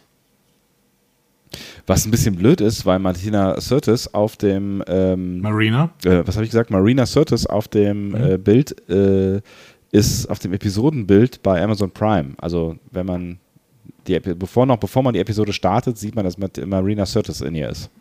Ich glaube, die sind personalisiert. Das heißt, bei dir ist Marina Sirtis zu sehen. Bei mir war, glaube ich, Picard zu sehen. Ah, okay. Mhm. Also bei Netflix ist es auf jeden Fall personalisiert, aber ich glaube bei Amazon auch. Ähm und Harry Treadaway, äh, der Narek-Darsteller, war auch nicht im Vorspann zum ersten Mal. Mhm. Das ist mir nicht aufgefallen. Sehr seltsam, weil er ja wirklich in der Episode auch dabei war. Ja. Ja, später bemerkt die Crew dann äh, der La Sirena, dass ihnen ein kleines Schlangenschiff äh, folgt, schnell, wendig und im Kampf wegen der Bewaffnung wohl absolut überlegen. Wir sehen dann auch kurz, wir gehen kurz auf dieses Schlangenschiff, da sitzt Narek, der wirkt total verbissen bei der Verfolgung mhm. und spielt die ganze Zeit mit so einem Zauberwürfel-Ding wieder. Scheint, scheint ja echt ein Hobby zu sein. Ja, ich frage mich, ist, ist das schon ein Fidget Cube eigentlich? Tja, weiß nicht, genau. Wenn er irgendwann anfängt, mit einem Fidget Spinner rumzuspielen und den kannst du dann im Shop von StarTrek.com äh, kaufen, dann äh, sind wir endgültig wieder zurück im Jahr 2017. Das stimmt allerdings. Das ähm, wird nicht passieren. Das wird nicht passieren. Rios versucht Narek dann durch kleine Warp-Sprünge zu verwirren und abzuhängen. Und da bricht es dann aus Jurati heraus, können wir nicht einfach zur Erde zurückkehren? Und dann sind alle erstmal so kurz irritiert ne, und denken so, äh, was geht mit dir? Und ich dachte, dann wäre so der Moment so, äh, was, welches Interesse hast du eigentlich an dieser ganzen Nummer? Aber es schlägt Ja, in Mitleid um, ne? Ja, aber es ist trotzdem, ja, aber erst später, ne? Also, ähm, Girardi weiß natürlich, dass Rios Strategie nichts bringen wird, ne? Und das zerreißt sie gerade so ein bisschen und sie will es nicht, aber nicht sagen, ne? Erzählt dann irgendwas von, ja, ich hätte gerne einen coolen Vorschlag hier, wie, äh, lass uns mal hier in diesem, äh, in diesem, äh, in diesem äh, Asteroidenfeld. Äh, Ast Asteroidenfeld verstecken Ja. und dann äh, stellt sich das eigentlich als Gormaganda heraus. So, ne? schöner, schöner Verweis auch wieder auf äh, Magic to make the sanest man go mad. Ne? Gormaganda. Der Weltraumwahl. Und ähm, Ruffy hinterfragt dann Geratis Motivation, weil sie sagt, ja, du wolltest die ganze Zeit Androiden sehen und jetzt willst du nicht, sobald wir dem näher kommen, willst du nichts anderes als weg davon. Das klingt So, ein bisschen wie Whale-Watching, wo wir gerade bei Wahlen waren. Du wolltest die ganze Zeit Andro Astro Asteroiden, Androiden sehen. Und jetzt, jetzt haben wir noch die Chance mal. Hier, hier ist ein Gebiet. Da kommen besonders viele Androiden vor. Gott. Schwamm drauf. Ja, Ja, es, es ist wirklich spät. Ne? Du kommst schon von Androiden auf Whale-Watching. ähm, Rios ist sehr genervt davon, aber Ruffy macht ihm dann deutlich, ähm, dass er jetzt nicht die richtige Ansprache ist. Ne? Also dieses, dieses, ja, komm, Kid. Ne? Also geht sie dann mit Jurati Kuchen essen. Also es schlägt dann bei, bei ihr plötzlich so um. Ne? Ja. Und Rios winkt nur ab und sagt, ja, mach doch, was du willst. ja. Ja. Ein bisschen, bisschen zerhackt tatsächlich, aber trotzdem war es für mich irgendwie nachvollziehbar. Ich hatte ein bisschen Probleme wieder mit Ruffy, weil ich, äh, weil ich nicht verstanden habe, dass sie im ersten Moment irgendwie wieder so ein bisschen aggro ist und sagt, ja, was willst du denn eigentlich? Und dann im zweiten Moment, in dem Moment, wo Jurati halb zusammenbricht in Tränen oder so, äh, ist sie dann doch Mama. Aber ich glaube, das ist so ein bisschen auch ihre Art. Das finde ich gar nicht so schlimm. Sie ist halt so ein schroffer Typ, aber sie hat ein großes Herz. Und ich glaube, in dem Moment, wo sie sieht, ähm, okay, ich war skeptisch, ich war schroff zu ihr, äh, ne, ich, war, ich war eigentlich die ganze Zeit skeptisch, so. Und vielleicht hält sie ja, hat sie auch diese, die, die äh, Nu- Nummer mit äh, Rios mitbekommen und hält das vielleicht auch für keine gute Idee, weil offensichtlich weiß sie ja davon, wie wir danach erfahren. Ähm, ah, dann, dann hat sie dann aber doch irgendwie Mitleid und kann vielleicht auch nachvollziehen, dass ähm, Girardi da jetzt gerade lost ist irgendwie in der Situation und keinen Bock mehr hat auf Weltraum, auch wenn sie halt ja, andere Gründe hat dafür. Ja. Ja, gut, okay. Ich kann das schon find's nachvollziehen. Auch, Ich kann- ich ich kann es auch einigermaßen nachvollziehen. Ich fand nur den Wechsel sehr, sehr abrupt. Ähm, Im Replikator macht, also wir, wir sehen dann eine Szene, wie die beiden da rumsitzen und äh, Ruffy geht zum Replikator und macht Shirati erstmal eine dicke Sahnetorte. Und es gibt sogar Kakao. Ähm, ich finde, das Stück Sahnetorte sah ein bisschen so aus wie Seven, äh, wie Sevens Sahnetorte in diesem berühmten GIF im Netz, wo Seven da so äh, tänzelnd Sahnetorte ist. Ich finde vor allen Dingen, das Stück Sahnetorte ist riesengroß. Und ich hatte richtig Bock darauf. Ich fand das richtig lecker. Ich habe nur gedacht, so, kein, so Wunder, kein Wunder, dass dir nachher schlecht wird. Genau, kein Wunder, dass du davon Blut kotzt. ähm, ich frage mich, ist das ein Hinweis darauf, dass Girardi eine Ex-Borg ist, wenn sie äh, quasi dieselbe Sahnetorte ist wie Seven? Nein, okay, gut. Ähm, Das, das wäre eine Frage, die du bitte Jacqueline stellen solltest an dieser Stelle. Alles klar. ähm, Girardi bricht dann im Gespräch zusammen, ne, Nervenzusammenbruch, aber Ruffy zieht nicht die richtigen Schlüsse, auch wenn sie bemerkt, dass es offensichtlich um Maddox geht. Dann kommt Rios an und verkündet, dass das Schiff von Narek zurück ist. Also er weiß natürlich nicht, dass es von Narek ist, aber dieses Schiff ist zurück. Jurati muss sich sofort übergeben, Blut quillt aus ihrem Mund. Ja, äh, Und- ist, äh, ist es wirklich Blut? Ja, keine Ahnung. Äh, Rios fragt dann, ist das Blut? Und Ruffy antwortet auf Englisch Red Velvet. Was auch immer das bedeuten soll. Auf Deutsch beantwortet sie, äh, an, antwortet sie Torte. In den Untertiteln steht auch, sie hat pinke Torte gegessen. Was? Das ist doch weiße Torte. Ja, aber vielleicht hat sie, die hat ja mehrere Stücke Torte offensichtlich gegessen. Das sagt sie nachher, aber das klingt irgendwie nicht so. Ich habe das jetzt so vermutet, dass das irgendwie eine Reaktion auf dieses, äh, auf diesen Tracker ist und ihre Nervenzeugs, keine Ahnung. Aber was bedeutet denn Red Velvet? Das, das heißt doch roter Samt. Ist das ein Bild? Verstehe ich das noch nicht? Ist das ein englisches Bild? Weiß ich nicht. Weiß ich nicht. Okay. Halten wir fest, wir haben das nicht kapiert, beide. Also ich, ich würde sagen, es ist, äh, es ist Torte. Aber das sieht nicht aus wie Torte, das sieht wirklich aus, als wäre es Blut. Aber ey, warum sollte ein, ein sich aufgelöster Tracker plötzlich ähm, plötzlich Bl Blut verursachen? Das ist doch auch irgendwie seltsam, oder? Keine Ahnung. Ruffy kann auf jeden Fall nicht gut damit umgehen. Das ist relativ geekelt, äh, angeekelt und ruft dann das Hospitality-Programm. Unklar, warum sie nicht das medizinische Programm ruft. oder? Aber es ist auch egal, weil niemand erscheint. Ja, tatsächlich, genau. Ähm, und es ist dann tatsächlich Rios, äh, der Jurati in die Krankenstation bringt. In der nächsten Szene, die wir sehen. Und er sucht dann auch sofort das intime Gespräch, denn er hat eine Theorie, warum sie immer noch verfolgt werden. Nämlich, Ruffy wird getrackt. So, und da habe ich gedacht, als er das ähm, ihr erzählt hat, das ist, ein, das ist ein nicer Trick, um sie aus der Reserve zu locken, weil er, wenn man, er kennt Ruffy lange und er hat ein Vertrauensverhältnis zu ihr und ähm, ne, jetzt ist Jurati ist die neue und es kann eigentlich nur so sein, dass Jurati hier irgendwie stinkt. So. Und ich habe echt gedacht, das ist ein, das ist ein intelligenter Move, um ähm, Jurati unter Druck zu setzen. Aber ich bin mir nicht Ja. mehr sicher. Nö, ist es, ist Ja. es meiner Meinung nach gar nicht. Ja. Denn, ähm, also meiner Meinung nach ist es einfach ein bisschen blöd, so, weil Jurati gibt sofort zu, dass es nicht Ruffy ist. Ne? Ja. Ihr, ihr, ihr sofortiger Satz ist, it's not Ruffy. Ne? Und Rios sagt dann, ja, wer denn sonst? Du? So. Also das ist Und sie sind zu dritt auf dem Rios hier- Schiff, ja. Genau, Rios ist hier ein bisschen doof gezeichnet. Ja. So. Und das verstehe ich nicht. Also das verstehe ich wirklich nicht, weil bisher war der ja nun wirklich eigentlich äh, ein smarter Typ. So, und das ist wirklich, da ist er irgendwie verblendet. Also Vielleicht hat er, hat er er, verliebt. ja, genau, das wäre jetzt die nächste Frage. Ist es, äh, das wäre die einzig noch irgendwie halbwegs erträgliche dem Erklärung. Moment, in dem was, äh, nachdem er später nochmal gerufen wird vom medizinischen Notfallprogramm, sprintet er auch in einem Affenzahn diesen, äh, diese, diese Leiter darunter Ja. und rennt in die Krankenstation. Wobei man jetzt sagen müsste, das hätte er wahrscheinlich generell vielleicht auch für jeden getan, oder? Also ich bin mir nicht so sicher. Koma, es ging ja, es ging ja ums Koma. Plötzlich liegt da jemand im Koma. Das ist die übernächste Szene, deswegen erzähl mal kurz das, was dazwischen passiert. Ruffy ruft Rias zurück auf die Brücke, der Verfolger ist wieder da in der Krankenstation, äh, bekommt Jurati währenddessen einen Nervenzusammenbruch und in einem kleinen Replikator repliziert sie sich Noranhydrin in einem Hypospray. Das äh, ist wohl ein Spray, was dann den Tracker neutralisieren könnte, aber auch neurotoxische Wirkung entfalten kann.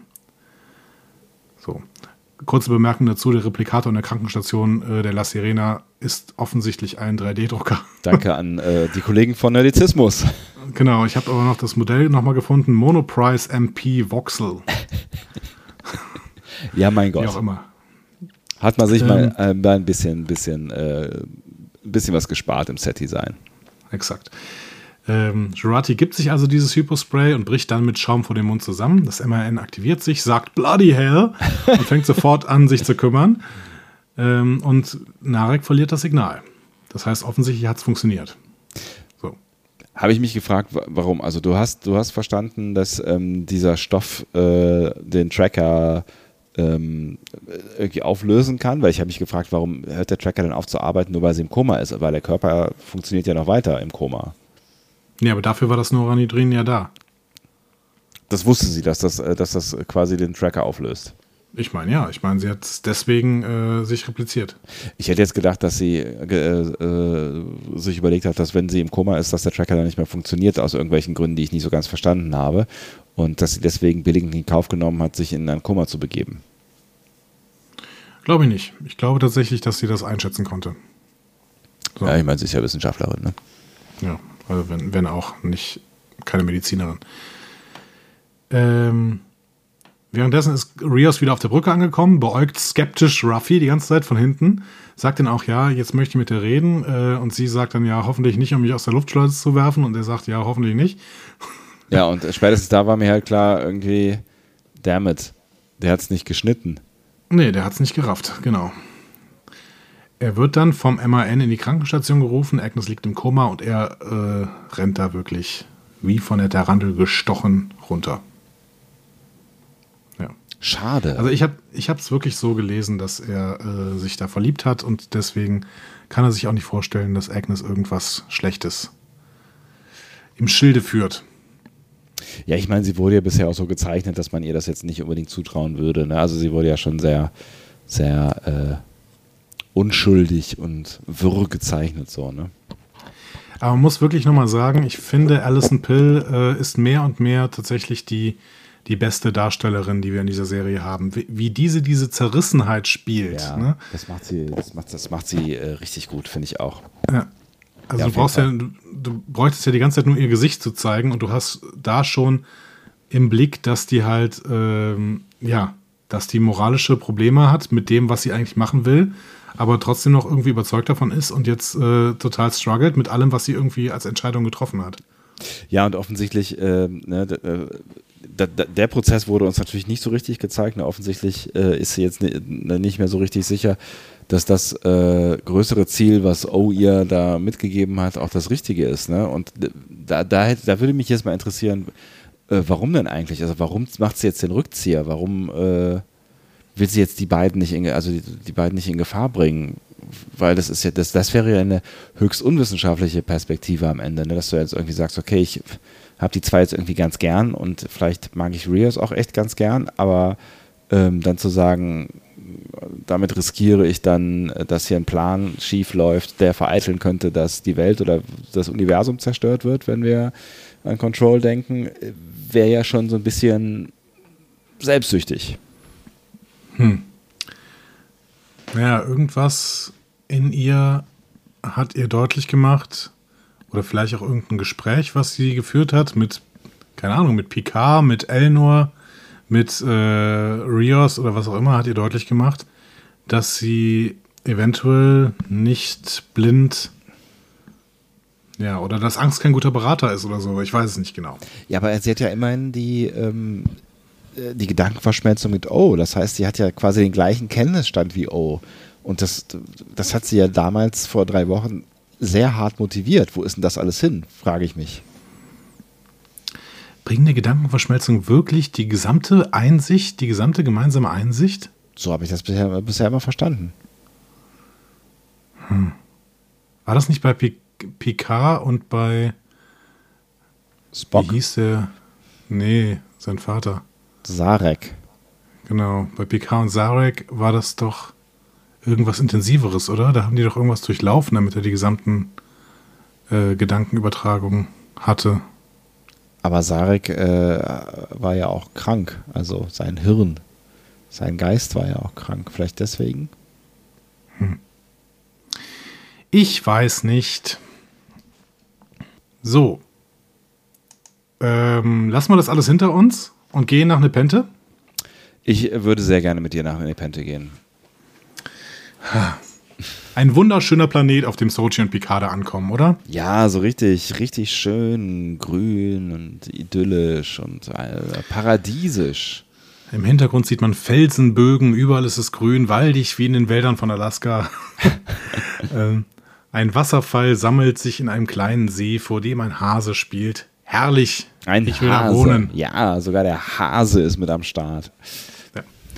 Der Nepente Bunnycorn.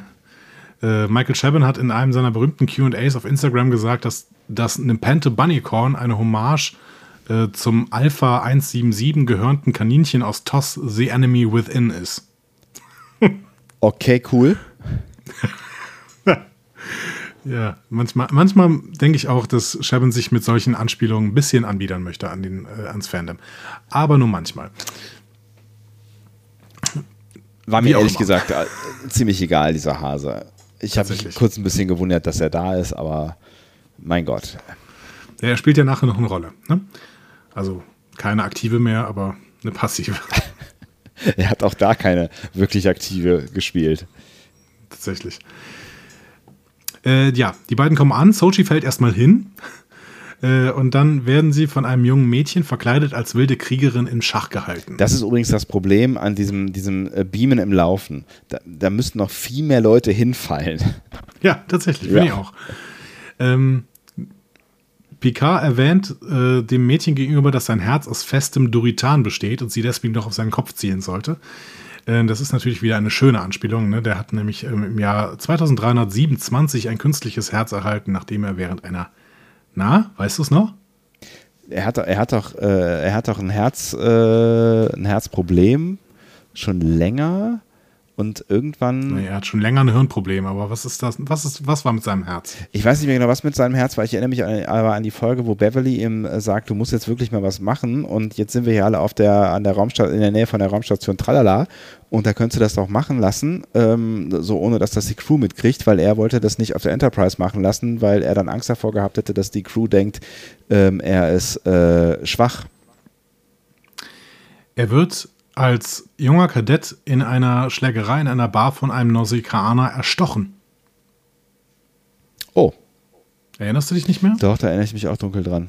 Aber ist das dann schon das, äh, wird dann, wird dann in der, in der Folge, mit die ich gerade angesprochen habe, ähm, ich würde jetzt mal vermuten, Staffel 2 oder Staffel 3, ich weiß gar nicht mehr, worum es da sonst noch so geht. Ähm, aber ich weiß nur, dass er mit, mit Wesley fliegt er dann dahin, weil Wesley muss da irgendeine Sternflottenprüfung oder sowas machen. Ich weiß es nicht genau. Das müsste, wenn, dann Samaritan Snare gewesen sein, wo diese ganze Geschichte mal erzählt wird. Äh, denn ähm, ansonsten spielt das noch in Tapestry eine Rolle, aber das war ja die Q-Folge Willkommen im Leben nach dem Tode.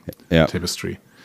Also, wenn, dann passiert das in Samaritan Snare. Die kann man äh, gerade nochmal nachhören, weil die äh, gerade von Dreck am Dienstag besprochen worden ist, vor ein paar Wochen. Ähm, die sind ja gerade in der zweiten Staffel von TNG. Äh, da könnt ihr das nochmal nachhören. Ich habe sie gerade nicht mehr so richtig am Schirm, ehrlich gesagt. Aber ich weiß noch, ich kann mich noch, äh, kann mich noch sehr, sehr lebhaft daran erinnern, dass dieser Nausicaaner dann irgendwie PK erstochen hat. Ja, ich erinnere mich da auch dunkel dran. Aber ich erinnere mich gerade mehr an diese, ähm, diese, diese Szene mit Beverly, warum auch immer. Hm. Das weiß ich nicht mehr. Ähm, Sochi ist erstmal völlig verwirrt und sagt auch, aha, schon wieder eine Lüge, das mit dem sicheren Planeten, aber Picard beruhigt sie dann, indem er das Mädchen mit ihrem Namen anspricht, nämlich Kestra. Yes. Woher kennen wir den Namen? Das ist ein netter Name. Das ist der Name von Troys älterer Schwester, die als Baby gestorben ist. Das wird uns in der TNG-Episode Dark Page erzählt. Okay, und darauf hätte ich jetzt kommen sollen, ja? Ja, du bist doch TNG-Experte. Ich bin der DS9-Experte, du bist der TNG-Experte unter uns. Ah, okay. Ähm, ja, und auf dem Weg zu Castras Mom and Dad, wo Picard äh, dann bittet, hingebracht zu werden, werden erstmal Basics, geklär Basics geklärt zwischen Castra und Soji. Castra erkennt offensichtlich Picard nicht. Dabei hat sie ziemlich viel von äh, der TNG-Crew erzählt bekommen. Also, Basics werden geklärt. Picard ist nicht. Picard nicht? Nee, offensichtlich nicht. Sie weiß nicht, sie weiß nicht, wer Soji ist. Sie versucht Soji zu verorten und mit Picard irgendwie in Verbindung zu bringen, oder? Ich habe das Gefühl, sie erkennt Picard nicht. Warum soll sie denn ansonsten äh, die bedrohen mit, ne, mit Pfeil und Bogen? Good point. Später, später ist dann klar, wer Picard ist, aber erstmal äh, habe ich das Gefühl, Kestra weiß nicht so richtig Bescheid. Hm. Vielleicht Ja, hat sie ihn auch schon wirklich sein. lang nicht mehr gesehen. Ne? Ja, das kann natürlich schon sein. Oder hat ihn tatsächlich noch nie gesehen, ich weiß ich nicht. Ja, sie ist ja auch erstaunlich jung für so alte Eltern. Ja, das weiß ich jetzt nicht, aber sie, äh, ähm, also Picard hat sie ja offensichtlich wirklich lange nicht gesehen. Keine Ahnung, weiß ich nicht genau. Ähm, äh, Picard ist auf jeden Fall nicht Sochis Grandpa, auch nicht ihr Vater. Zweimal hat er sie Ähm. gesehen, erfahren wir ja später. Ne? Zweimal, irgendwie einmal äh, sagt Troy, hier ist das Bild mit dem Baby. Nein, das ist Thad. Ah. Du hast Bring recht. doch nicht alles durcheinander. Du hast völlig recht. Red mal weiter. Genau. Nicht der also im Grandpa. Gegenteil, nicht, nicht Grandpa, nicht Vater, äh, im Gegenteil, sie kennt ihn nicht mal. Ähm, er sagt dann nur, ähm, er kennt Sojis Vater. So. Kestra hat einen Kompass von ihrem Freund Captain Grandel bekommen. Wer ist Captain Grandel? Sollen wir da jetzt schon drüber reden oder erst später? Äh, mir egal. Dann reden wir erstmal später drüber. Ne? Okay. Also halt ihr halt auf dem Schirm, wir reden später darüber, wer Captain Crandall ist. Ähm, Sochi ist auf jeden Fall ziemlich misstrauisch und ähm, Kestra gibt auch zu, ja, du hast auch irgendwie recht, ich habe dich angelogen. Ich bin nämlich keine Vivien, kein Mädchen aus dem Wald. Das ist nur ein Kostüm von einem Spiel, was mein Bruder gern gespielt hat. So. Damit bekommt sie natürlich so ein bisschen Vertrauen von Sochi, aber so ein ganz kleines bisschen, weil bis jetzt hat Sochi gegenüber noch niemand äh, so richtig zugegeben, dass er ständig lügt. Narek hat das zwar auch so ein bisschen gesagt, hat aber dann das nicht mit Leben gefüllt, Ja. wie wer denn lügt, genau. Ähm, genau, und als Picard dann erwähnt, dass Sojis Vater Commander Data sein könnte, stoppt das Gespräch. Kestra fragt Soji, ob sie ein Android ist und Soji, Soji bricht fast zusammen. Picard versucht sie dann zu beruh- beruhigen. Ja, es ist so ein bisschen, also äh, ein bi- ein bisschen ungeschickt, äh, finde ich, von Picard hier an der Stelle, dass sie, dass, dass er ihr irgendwie so zwischen Tür und Angel ähm, eben kurz sagt, hey, übrigens, äh, du bist ein Android und äh, dein Vater ist nicht der Vater, von dem du bisher gedacht hast. Äh, klar, das sind alles Dinge, die, die sie sich irgendwie ein Stück weit schon denken kann nach der Geschichte, aber ähm, äh, fand ich so ein bisschen, äh, hätte man vielleicht auch ein bisschen behutsamer machen können. Und dann noch kurz danach zu sagen, übrigens, deine Schwester ist tot, sorry. Ja, Ähm, genau. ist echt so, Alter, äh, Empathie null. Es ist, es ist, es ist, die gesamte Episode ist eine große Geschichte von Picards Scheitern in sozialen Beziehungen. Ja, aber voll. Also, Also Picard ist so geschickt, ne? Ja, also du musst jetzt auch nicht denken, dass alles an dir fake ist. Deine Schwester, die war kein Fake, aber na gut, die ist jetzt tot. Ja. Sorry. großes, großes Tennis, ich auch gedacht. So. Alter Schwede. Ich glaube aber tatsächlich, dass sie das ein Stück weit absichtlich machen. Also bei der Folge habe ich so ein bisschen Ja. das Gefühl, ähm, dass alles, was Picard falsch macht, schon auch ein Stück weit ähm, so geschrieben worden ist. Auf jeden Fall. Ja. Auf, auf, auf, aber hundertprozentig. Ja. Ansonsten würden diese, äh, diese Standpauken, die er nachher bekommt, ja überhaupt keinen Sinn ergeben. Ja. Ja, äh, Kestra merkt man aber auch an, dass sie ebenfalls betroffen ist vom Tod Dashs. Ne? Ja. Also Sochi ist natürlich mehr betroffen, aber Kestra äh, triggert das auf irgendeiner Ebene schon. Und wir wissen nachher, auf welcher Ebene eben. Ja. Ähm, sie kommen dann zu einer Lodge, einem äh, in Erdfarben gehaltenen Holzhaus. Auch wunderschön. Ja. Soji ist weiter skeptisch, fragt nach den Bewohnern und Picard sagt nur, ja, old friends. Und aus dem Haus kommt Troy. Als die Picard sieht, geht sie sofort auf ihn zu und fällt ihm in die Arme. Und ich sag dir, beide strahlen, beide lächeln, nennen mich anfällig für Fanservice, aber in einer Welt, in der so viel kaputt ist wie in der Welt, die in- uns in Picard erzählt wird, freue ich mich über jedes lachende Gesicht und hier liefen mir die Tränen.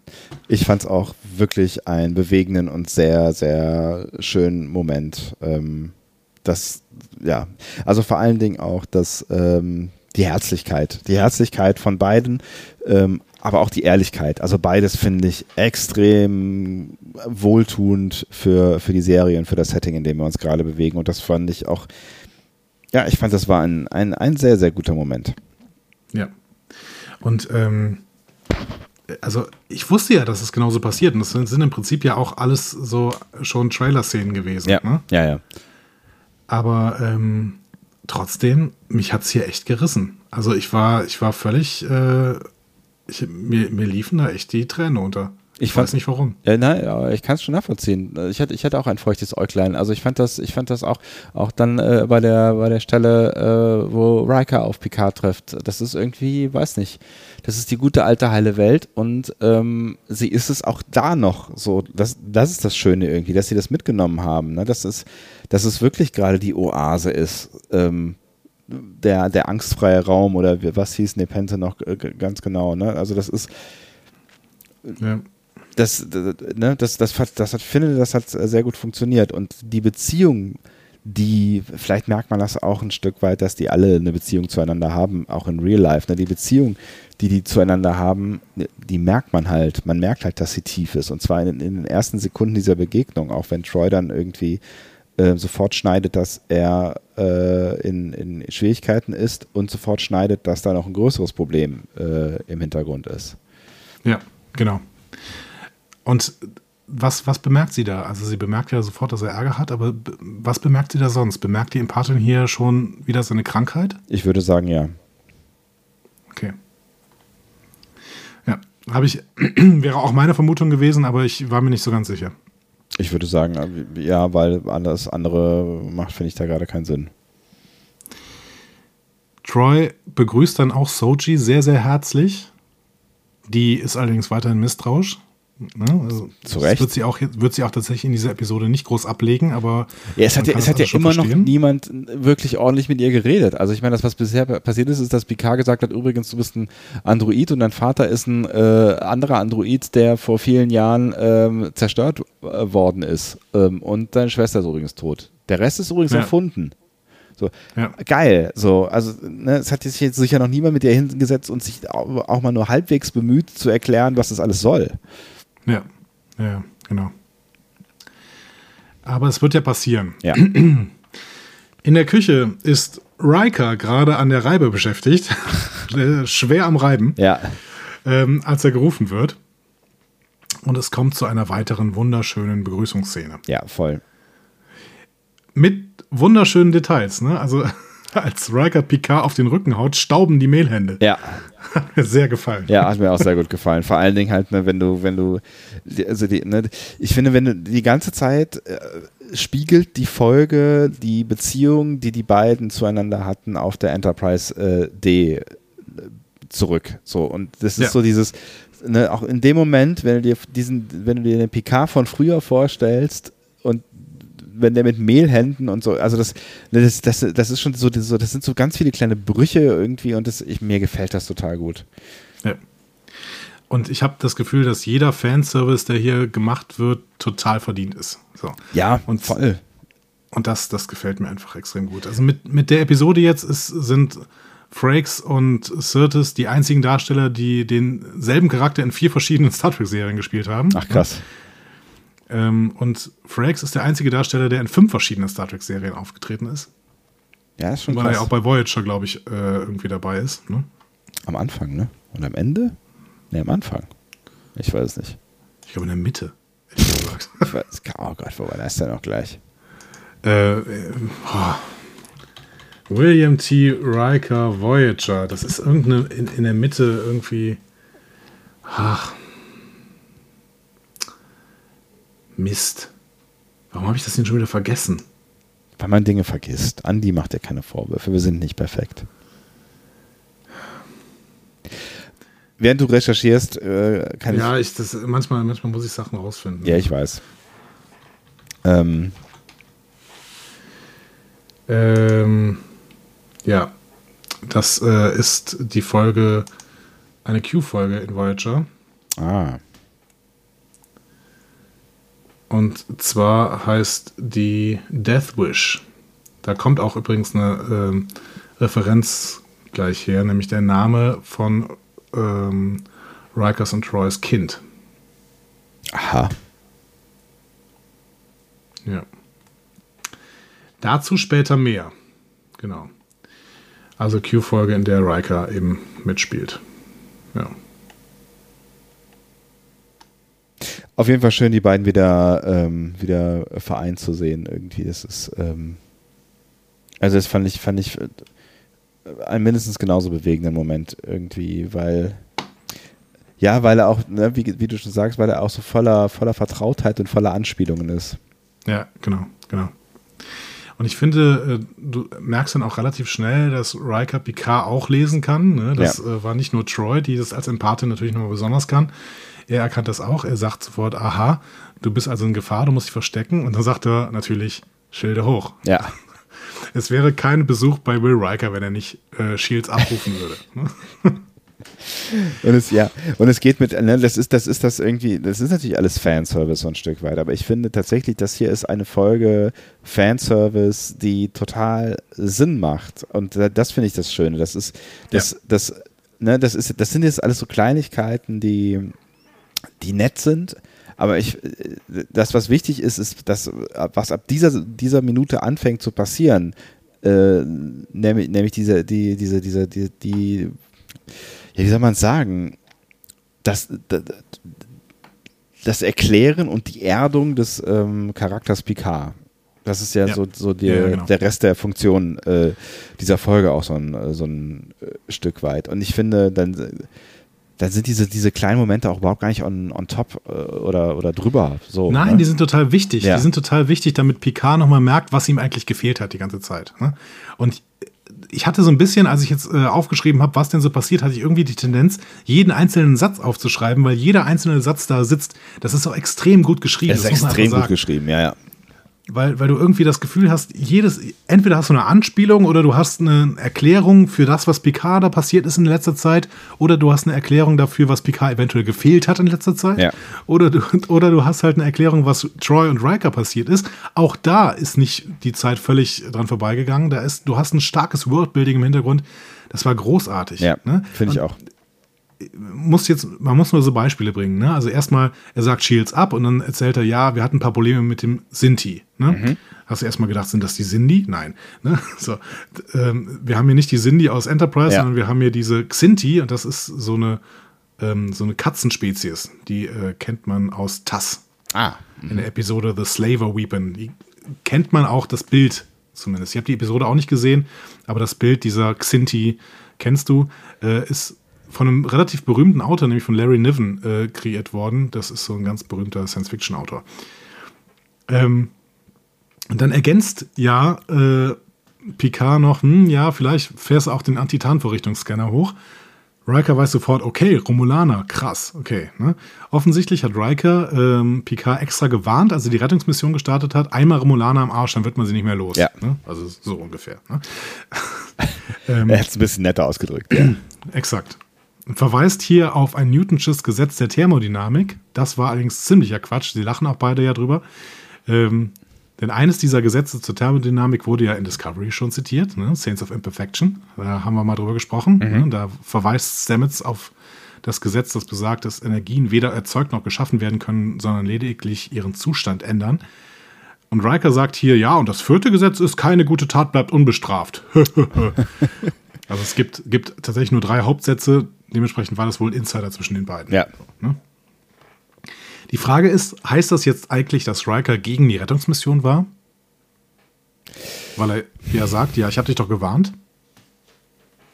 Vielleicht, äh, vielleicht ähm, hat, er, hat er ihn insofern gewarnt, als dass er sich da in eine Sache reinstürzt, die vielleicht eine Nummer zu groß für ihn und äh, Ruffy alleine ist oder so. Weiß nicht. Wobei es irgendwie schon ein bisschen seltsam äh, so. Ja. Ich meine, vielleicht, vielleicht hat er auch nicht so richtig mitbekommen, was Phase ist, weil er schlägt ja auch irgendwann vor, man könnte ja Star Trek anrufen. Also die Sternflotte anrufen. Star Starfleet. Starfleet, Star Trek. Ruft aber Star Trek. Ja, Ale Alex Kurtzmann hier. Hallo? Vielleicht haben die eine Idee, wie es weitergeht. Ich weiß nämlich nicht mehr. Hat jemand mal einen, mal einen Text?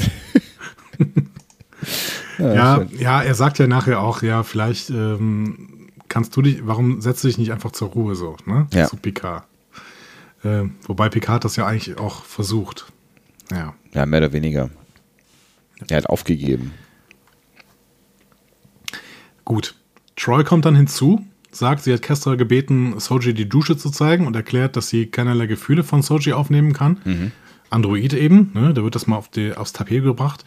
Ähm, Picard zieht Bilanz über seine nicht besonders erfolgreiche Tour bisher und bekommt dann auch irgendwie die Einsicht, äh, dass er weiterhin nicht wirklich viel richtig gemacht hat. Ja. Und das ist ein überdeutliches Zeichen, dass ihm diese Einsicht erst kommt, als Troy und Riker neben ihm stehen, finde ich. Aber ich finde, ich finde das, das irgendwie, also ich finde es auch ganz cool, weil es, äh, weil es irgendwie so ein bisschen zeigt, dass Picard auf dieser Reise auch immer noch ein bisschen lost ist und weil er halt auch so ein bisschen, weil es auch so ein bisschen ähm, sein, sein unstringentes Verhalten erklärt. Ne? Ja, aber hier wird uns, in dieser Episode wird uns ja gezeigt, warum er so lost ist, weil Picard nämlich versucht, alles selber zu regeln. Ja. Und das war nie seine Stärke. Ja. Uns wird hier nochmal gezeigt, Picards Stärke war, mit einer guten Crew im Rücken das gut handeln zu können, indem er eben alle möglichen Leute immer um Rat fragt. Ja. Und dann äh, verschiedene Vorschläge gegeneinander, gegeneinander abwiegt. Und ich finde, diese Episode soll uns mehr als deutlich zeigen, dass der Picard, der sich nicht auf seine Crew verlässt, der eben versucht, alle Dinge irgendwie selber zu regeln, dass der ein Verlierer ist. Und vielleicht ist es ja das auch das, was Will irgendwie ähm, im Hinterkopf hatte, als er gesagt hat, so, äh, ähm, äh, vielleicht ist es eine Nummer zu groß für dich, da alleine diese Rettungsmission äh, zu planen für die Romulaner. Vielleicht war das, war das ja, ich weiß es nicht, keine Ahnung. Es wird ja nachher noch mal ein Stück deutlicher. Ja. Ähm, kommt Zeit, kommt Plan. Erstmal soll Picard ein Nickerchen machen, während Will Pizza macht. Genau, Pizza so viel mit Zeit muss frischem sein. Basilikum, frischen Tomaten aus dem Garten und mit Bunnycorn-Wurst. Denn ähm, offensichtlich hat äh, Kestra ein Bunnycorn erlegt und glücklicherweise hat sie auch die Giftblase entfernt, diese ansonsten wären sie alle verreckt. Gut gelaufen. Ähm, gut gelaufen für alle im äh, Final, so kann Ja. man einen Strich drunter setzen. Sochi steht unter der Außendusche und hier hatten wir eben schon gesagt, schöne Perspektive, dass man nur den Duschkopf zeigt und das Wasser auf die Kamera drauf fällt. Ja. Hm? Außerdem muss ich sagen, ich will auch so eine Außendusche haben. Voll gut, ne? Ich muss mir eine bauen, glaube ich. Also ist vielleicht nicht als einzige Option, weil sonst bräuchte man auf jeden Fall eine äh, gute Wetterbeständigkeit, aber ähm, finde ich, finde ich auch sehr schön. Ja. Aber für den Sommer, die Mega. Sommer werden ja jetzt immer, immer äh, wärmer wahrscheinlich. Ja. Dann so eine schöne Außendusche, Na, muss ich mal gucken. Ähm, als sie fertig ist, reicht Kestra ihr ein Handtuch und fragt sie aus, wie sehr sie Data ähnelt. Ja, und dann ähm, verschiedenste Fragen. Ne? Spielst du Violine, magst du Sherlock Holmes, kannst du super schnell laufen, super hoch springen Ja. und Stahl mit den Händen verbiegen? Ähm, die Antwort ist ja und das finden beide ziemlich weird. Ja. Im Gegensatz zu Data hat Sochi aber auch Spucke und Schleim. ja. Kestra erzählt Sochi dann aber auch ein wenig über Data, Picard und die Enterprise. Das heißt, Kestra ist die eigentlich die erste, die Sochi wirklich mal ein bisschen Inhalte gibt. Inhalte zu dem, was ihr da, was sie da gerade erlebt. Und die weiß eine ganze Menge. Also das, Ja. ne, das ist also offensichtlich, also entweder muss, muss ihr Papa wirklich ununterbrochen von, der, alten- von den alten Zeiten erzählen. Ich meine, der, ne, die weiß ja echt, sie weiß, dass äh, äh, Picard der beste Captain aller Zeiten ist. Sie weiß super viel über, über Data, wie wir ja schon gelernt haben. Ne? Also, Ja, und haut da auch eine, eine ziemlich perfekte Charakterisierung von Data mal kurz raus. Ne? Sie sagt so, ja, der wollte immer Mensch sein, der konnte all diese super Dinge, aber wollte eigentlich nur träumen, Musik machen und tanzen lernen. So, und spätestens da habe ich gedacht, so, puh, da haben, haben die Autoren ihr ganz schön viel in den Mund gelegt, so, ne? Ja, die ist halt fasziniert von Data gewesen. Und ähm, warum denn nicht? Also warum soll denn, warum sollen denn Troy und Riker ihr nicht die ganze Zeit von Data erzählt haben? Nein, ich will, ich will auch gar nicht dagegen argumentieren, weil ich es eigentlich total schön finde, dass die beiden hier aufeinandertreffen und dass es ähm, äh, quasi jemand in der Pubertät mehr oder weniger ist, ein, ein junges Mädchen, ähm, der so ein bisschen der Ankerpunkt ist für Soji in dieser Geschichte und Ja, eigentlich ja, ja. auch ein perfekter Ankerpunkt, so ein, so ein Stück weit. Also zwei, zwei Menschen, die so ein bisschen lost sind, die aufeinandertreffen ne? und in einer, in, einer, in einer unsicheren Phase ihres Lebens. Absolut.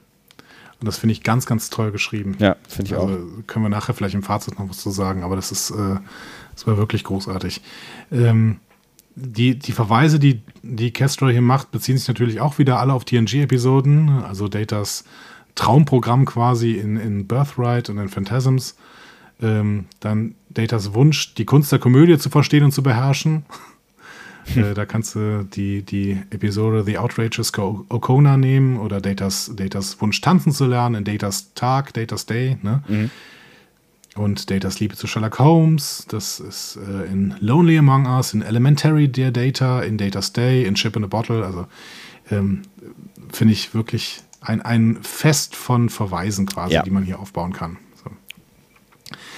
So. Sochi weint dann, aber Kestra muntert sie auf. Und wir äh, lernen hier, dass Kestra offenbar auch immer eine kleine Schwester haben wollte. Ne?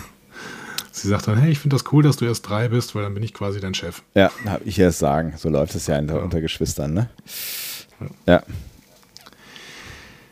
Ja. Dann ähm, erleben wir aber auch, dass auch diese Familie jetzt nicht äh, immer nur tolle Zeiten gehabt hat, denn wir bemerken, was für ein schweres Herz Troy eigentlich hat, als sie Picard dann in Theds Zimmer bringt, wo er sich dann auch mal ein bisschen hinlegen soll. Ja. Denn äh, Thad, Thaddeus Riker Troy, nee, Troy Riker, ne? Troy Riker, Ja. ähm, ist gestorben. Er war das erste Kind von Riker und Troy. Ähm, und ähm, ich habe ja eben schon gesagt, dass auch dieser Name ist wieder ein Verweis. Das ist nämlich der gleiche Name wie ein Vorfahr von Riker, von dem gezeigt wurde, dass er während des US-Bürgerkriegs ähm, von Q gerettet wurde. In der, Ah, ich erinnere mich da dunkel, ja. in, in Death Wish. Thaddeus ist das zweite Kind, das Diana Troy ähm, verloren hat, denn auch in, äh, in, in TNG wurde ja schon gezeigt, dass sie schon einen Sohn verloren hat, nämlich Ian in The Child. Da erinnere ich mich auch dunkel dran. Warum noch gleich? Weiß ich auch nicht mehr. Also der, der Name sagt mir noch was. Und The Child, die Folge sagt mir irgendwie was. Ähm, ja, Diana Troy wird von einem außerirdischen Wesen schwanger und bringt ein Kind zur Welt, das sich sehr schnell entwickelt. Ach, genau, ja, ja, ja, wäre, das, Ja, ja, ja, ja. äh, wäre hier wieder Memory Alpha. Ja, Ähm, Richtig. zweite Staffel, erste Episode. ich erinnere mich. Auch die könnt ihr also gerade bei unseren äh, lieben Kollegen von Trek am Dienstag nachhören, weil sie wahrscheinlich vor ein paar Wochen auch besprochen haben. Ähm, Troy und Riker unterhalten sich dann auch so ein wenig über Thad, über Thaddeus. Ähm, und die Prop-Meister haben hier ein schönes Bild von Picard mit einem Baby gebaut. Ja. Wahrscheinlich ist es aufbauend von einem Bild von Picard am Set von Nemesis, äh, haben Leute rausgefunden. Aber äh, es sieht auch einfach sehr, sehr herzlich aus. Hm? So herzlich Picard mit Babys aussehen kann, ja. Ja, er freut sich so richtig. Ja, Ne? das stimmt. Äh, Diana erwähnt, dass Thad, äh, Thads 18. Geburtstag gerade erst vergangen ist ähm, und sein Geburtsdatum wäre 2381, also nur zwei Jahre nach Nemesis. Im Endeffekt wird klar, dass Troy es eigentlich nicht so richtig toll findet, ehrlich gesagt, dass Picard da ist. Ne? Ja. Zumindest, also sie freut sich schon, ihn wiederzusehen, aber sie findet es dann doch eben nicht so toll, dass er da ist. Würde ihn dann natürlich aus alter Verbundenheit niemals rausschmeißen, aber sie hat Angst um Kestra.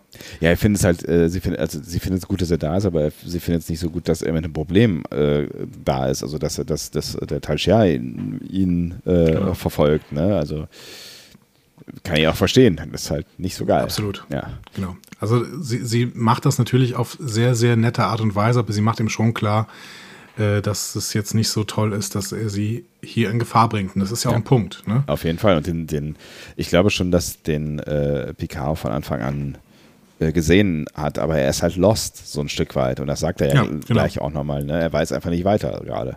Genau. Er erkennt das und macht deutlich, dass sie bald wieder gehen werden, aber dass er schnell noch einen Plan braucht. Ja. Okay. Nächste Szene auf eine Pente. Will backt Pizza. Der hat sich eine astreine Outdoor-Küche mit Backes gebaut. Also Ja, nennt man das hier im Bergischen so ein, so ein, so ein Außenofen quasi. Nur Nennt man das überall Backes eigentlich oder ist das nur, nur hier im Bergischen Backes? ich weiß nicht, Backes, äh, ich hatte das schon mal gehört, Backes, aber ich weiß nicht genau, ob das, ob ich das, in welchem Zusammenhang denn? Backes, Backes, Backes. Weiß ich nicht. Schreibt, schreibt uns doch mal, ob man das überall Backes nennt oder nur hier im Bergischen. Ähm, in den meisten Außenaufnahmen von Rikers Ofen kommt übrigens kein äh, Rauch aus dem Schornstein. Oh, obwohl das Feuer an ist. Aber äh, lassen wir diesen Fehler einfach mal geschehen. Es ist nicht so schlimm. nee, ist nicht so schlimm, ist mir gar nicht aufgefallen. Aber es sind, es sind schöne, schöne Szenen, die er spielen darf, der, äh, ne? Weiß schon. Jonathan Frakes. Danke. Wäre es schön Ja. gewesen, wenn ich jetzt diesen Ton gehabt hätte. Ach, Das ja. wäre total schön äh, gewesen. Wäre das schön gewesen. Ähm, ich finde, das ist, dass dieser Dialog auch wieder unglaublich gut geschrieben ist. Ne? Also wir haben hier eine wunderbare Analogie. Picard erzählt Riker nicht, was Phase ist, und dann antwortet Riker, ja gut, ich mache auch Pizza, weil ich die Idee mag, dass Ignoranz von Gefahr äh, diese von Menschen weghält, die, ich, die man liebt. Ja, schön. Ja, richtig Ähm, schön. Also im Endeffekt äh, möchte, möchte Riker ihm deutlich machen, du musst, du musst auch den Leuten was erzählen, dann können sie dir auch helfen. Ja. So. Und es, es hilft, ne, also es, es, es bringt, also es schützt sie äh, keinen Millimeter, ähm, wenn ihr ihnen nichts erzählt, so. Ne? Es, also, was soll das? Tatsächlich, genau. Ja. Ich finde, dass Jonathan Frakes, den wir ja oft gescholten haben als Schauspieler, das hier auch wirklich gut spielt. Ja, macht er gut. Finde ich auch. Das macht er, das machen die beiden zusammen gut und das macht, macht, äh, macht er auch gut. Er hat jetzt, er hat ja jetzt auch keine, keine, naja gut, er hat schon, schon ein paar Szenen so, ne, aber ähm, Ja, und das sind, das sind ja jetzt wahrscheinlich keine total schwierigen, ich bin Ja. kein Schauspieler, aber das sind wahrscheinlich keine total schwierigen Szenen. Aber ähm, er fällt jetzt auch nicht total als Laiendarsteller auf oder sowas. nee, überhaupt Er, nicht. er sagt zwar selber, er ist kein Schauspieler, aber ich finde, er hat das hier ganz gut gemacht. Finde ich auch.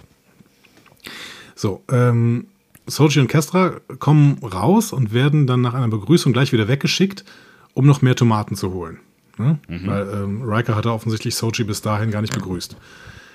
Sochi macht, ähm, als sie zum ersten Mal Tomaten sieht, beziehungsweise die gesamte frisch zubereitete Pizza, einen wunderbaren Data-Move. Ne? Hält dann ganz kurz ihren Kopf schräg. Ne? Da frage ich, da habe ich, also ja, äh, fällt natürlich sofort auf. Ist mir auch sofort aufgefallen. Ähm, Und Riker auch. Äh, Riker auch. Und darum geht es ja, dass Riker das hier an dieser Stelle auffallen soll. Da habe ich mich aber schon gefragt, warum haben wir das bisher noch nicht irgendwo gesehen? Weil bisher hat sie sich ja sehr natürlich verhalten. Und warum plötzlich da?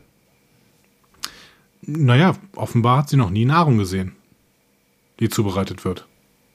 Wie auch, wenn sie die ganze Zeit auf dem Borgkubus rumgehangen hat. Und wahrscheinlich ist das einfach eine Situation, die wir so von Soji noch nicht gesehen haben, dass sie irgendwas komplett Neues sieht und da erstmal verwundert ist und das verarbeiten muss. Naja, gut, lassen wir das mal stehen. Ich fand es ein bisschen seltsam, dass es, dass es gerade so ein bisschen wie Karl aus der Kiste kam, aber äh, so kann, so kann man es erklären und natürlich ist es, ist es eine, schöne, eine schöne Erinnerung und sie spielt es auch gut, finde ich. Ne? Man müsste jetzt die gesamte Serie nochmal nachgucken und bei Soji und Dash darauf achten, ob sie irgendwann schon mal diesen Move zeigen. Hätte, wäre uns aufgefallen. Bin ich Meinst mir du? sicher. Ja. Ja, man könnte auch hier jetzt wieder jeden Dialogfetzen zitieren, weil sich irgendwie alles lohnt. Ja. Ich finde es extrem toll, wie Riker mit Kestra umgeht, wie Kestra mit allen umgeht, wie sehr Picard das alles nicht kann. Und hier, ich finde auch in dieser Szene wird nochmal deutlich, dass ein Thema der Folge auf jeden Fall diese sozialen Unzulänglichkeiten von Picard sind. Ja. Ähm, und Picard fängt dann auch an zu trinken. Ja, das Einzige, was er, was er tun kann, ist, äh, ja, jetzt Fläschchen aufmachen. Und nett, dass Riker hier dann den, den deduktiven Sherlock quasi macht, ne? Also, ähm, er schlussfolgert ja, Ja. Ne? Romulaner wegen der Tarnverrichtung, Tel Shiar wegen der besonderen Gefahr, Soji auf der Flucht, sie ist ein Android, wie Troy gesagt hat, und die Kopfbewegung zeigt Riker, Riker äh, ja, sie ist nicht nur irgendein Android, sondern sie hat auch Data in sich. Ja. Ne? Sehr, sehr gut kombiniert, lieber Will. So. Ähm, auch hier wieder übrigens ein kleiner Continuity-Fehler, wenn man sich die Szene nochmal genau anguckt, als Picard sich an Rikers Flasche bedient, nimmt er sie mit der rechten Hand und hat die linke an seiner Seite und dann ändert sich äh, der, der Shot und dann ist die äh, linke Hand in seiner Tasche. Ups. Ja. Ja, kann ja mal passieren. Ist, ist nicht so schlimm, aber ähm, wenn man mal genau hinguckt, me- bemerkt man das. Ja, und dann bekommt Picard eine Standpauke von Riker. er sagt, typische Picard-Arroganz, als wärst du immer noch der Captain der Enterprise äh, und würdest nicht mit einem Teenager flüchten, der wirklich Hilfe braucht, ähm, die du ihm nicht geben kannst. Fand ich super. Fand ich absolut großartig. Und ich, was, was ich mich bei dieser Szene schon gefragt habe, aus der Produktion ist ja so ein bisschen rausgesickert, dass die Story eigentlich fertig war und man dann irgendwie eine Möglichkeit gesucht hat, Troy und Riker reinzuschreiben. Ne? Und dann diese, diesen, diesen Abschnitt nach Nepente, diesen, diesen Ausflug, noch da reingeschrieben hat. Ich frage mich, wie dieser Riesenschritt der Charakterentwicklung, wie, haben die, wie hätten die das denn ohne Troy und Riker gemacht? Dann wäre, also keine Ahnung, dann wäre es ganz schön bitter geworden, ehrlich gesagt. Also dann wäre das, was vorher passiert ist, ähm, also se selbst, selbst den Leuten, die, die Picard lang und gut kennen, die haben ja Schwierigkeiten damit, ähm, das zu interpretieren, was da passiert äh, ist in den letzten sechs Folgen so. Und das erinnert uns ja nochmal daran, wer Picard eigentlich auch ist, so, ne? Und Ja. führt nochmal führt noch mal vor Augen, was er kann und was er nicht kann und macht auch nochmal klar, das, was wir bisher gesehen haben, das kann er eigentlich gar nicht mal so richtig gut. So, das ist er eigentlich gar nicht. So. Exakt, und das hat er selber nicht kapiert. Und deswegen, wie hätte er es denn kapiert, wenn man jetzt nicht Riker und Troy reingebracht hatte? Das Also, weiß ich auch nicht. hätte- Weiß ich auch nicht. Ich, also allein über You, das wäre ein bisschen zu wenig gewesen. Also You hat natürlich so einen ersten Punkt gesetzt, wo man irgendwie gemerkt hat, okay, erinnere dich doch nochmal an das, was du eigentlich kannst und was du bist und so. Aber ähm, das hier hätte echt gebraucht. Ich finde auch. Also ich finde, ich finde, ja, definitiv. Punkt. Und wohlgemerkt nicht nur für Picard, sondern auch für Soji. Ja. Und das sehen wir in der nächsten, äh, in der nächsten Szene. Ne? Soji bewundert weiter Essen.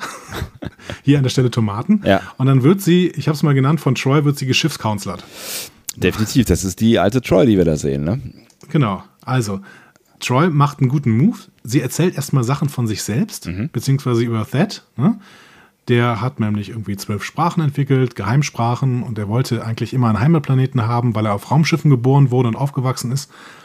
Tja, und dann ist er krank geworden, hat eine Neurosklerose entwickelt, Das ist ein Virus auf Siliziumbasis. Ne? Kennen, wir kennen auch solche Viren schon aus Enterprise, ne? The Observer-Effekt, da Mhm. wird die gesamte Besatzung krank.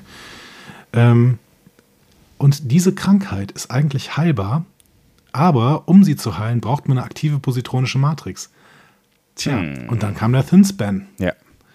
Das heißt, alles, äh, alles Leben auf ja, alle aktiven, äh, alle Entwicklung von aktiven positronischen Matrizen wurde verboten Ja. mit dem, mit dem Ban. Und hier haben wir, finde ich, also das ist so ein krass geschicktes Worldbuilding. Ne? Ja, finde ich auch. Uns wird hier gezeigt, dass was in der Welt passiert, Auswirkungen bis ins kleinste Detail hat. Der Ja. Mars-Angriff hat dazu geführt, dass Thaddeus Troy Riker sterben musste. Ja. Finde ich super krass. Richtig gut gemacht. Finde ich auch richtig gut gemacht, ja. Und ne, also das, das, ist tatsächlich irgendwie, wo, wo ich sagen muss, da hat auch jemand äh, über, über eine Storyline mal wirklich richtig nachgedacht. Und äh, das, das sind so kleine Momente, die mir äh, ein wenig Hoffnung machen, dass, dass das Ding nicht noch gegen die Wand fährt äh, in, in den letzten drei Folgen. Ja. Zwei.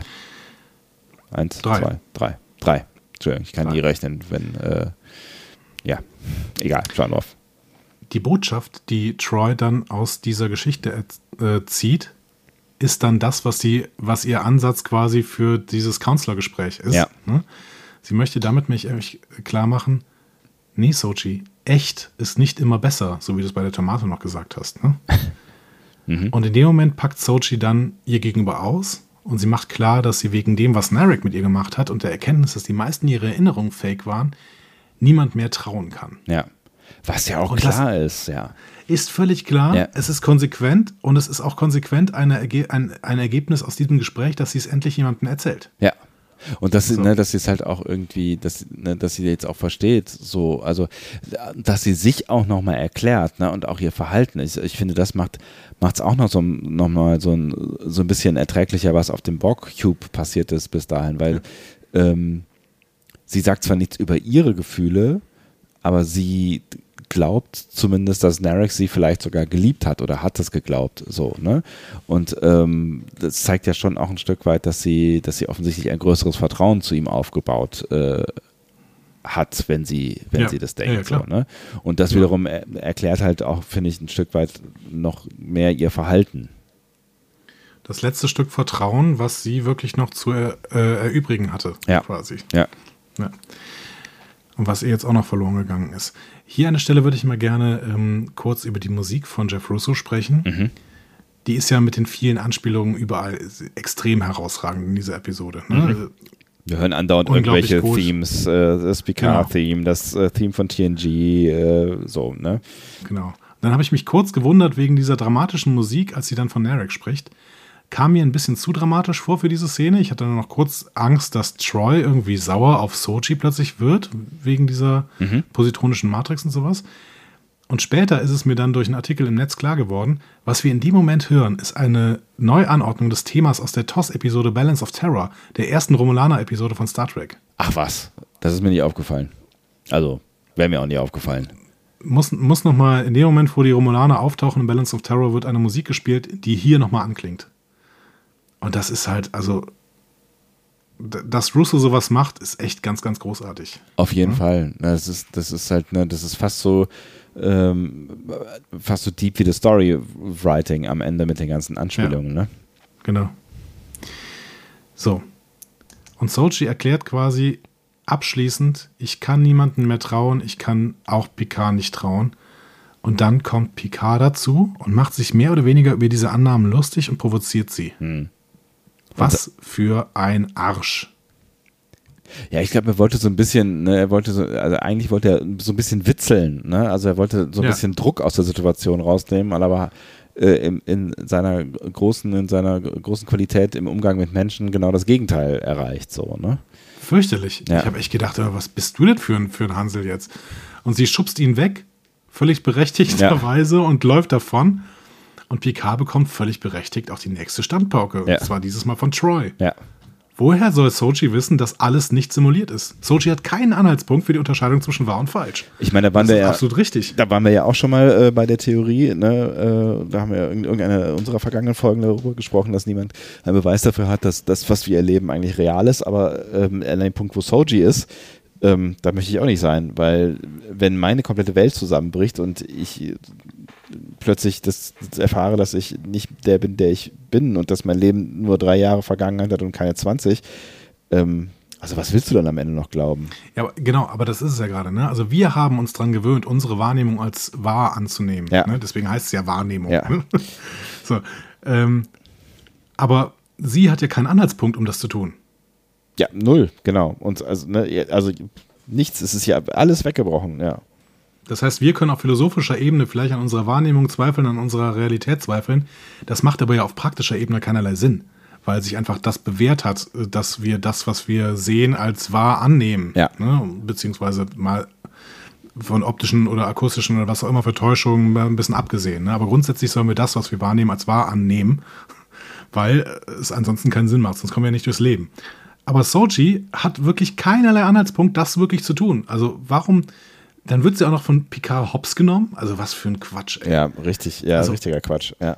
Nein, es ist gut geschrieben, so. Ja. Ja, ja, klar. Aber dass Picard, Picard das hier macht, da hat er verdient wirklich, dass äh, Troy ihm eine Abreibung gibt. Es ist total super geschrieben und ich, das, ist, das ist wieder ein, ein, ein, ein weiterer Meilenstein auf ähm, die Weiterentwicklung des Picard-Charakters und das ist großartig. Exakt. Vor Ja. allen Dingen dieser Meilenstein mit dem Rat, den Troy ihm am Ende gibt. Sie sagt ihm nämlich, pass mal auf, ich kann dir nur eins sagen, sei Jean-Luc Picard. Ja. Und das ist quasi der Rat, wie, wie Picard sowohl die Figur als auch die Serie gut werden kann. Ne? Ja. Sie sagt, tu so, als wäre der Esstisch der Ready Room der Enterprise. Hol Ja. dir endlich Hilfe. Ja. Ne? Und ich denke, und ich, ich, ich wollte diese Folge anschreien und sagen, Ja. oh, unfassbar gut. Ja. Genau so. Ja. Genau das ist es. Genau das hat gefehlt. So. Und das war, finde ich, ein unfassbar starker Moment. So, ne, das ist so dieses, dieses Gefühl von früher äh, kommt auf und äh, ja, ich hatte auch so in diesem Moment das Gefühl von ja, genau das ist es und das bringt's auf den Punkt und das ist halt auch ein total starker Moment für Troy, ne? Ja, voll. Riker wird zwischendurch von Kestra weggerufen, weil endlich Rauch aus dem Schornstein kommt. Allerdings ist es schwarzer Rauch, irgendwas verbrennt. Ja. Und später ruft er rüber, Cancel Red Alert, Burn Tomatoes. Und vielleicht, vielleicht habe ich in dem Moment etwas mehr gelacht, als ich sollte. Aber ich fand's auch schön. War Ach, wunderbar. Da war ich, da war ich aber, da war ich auch schon so, so, so drin in Nostalgie und Begeisterung, dass, äh, dass, dass ich den auch gut fand.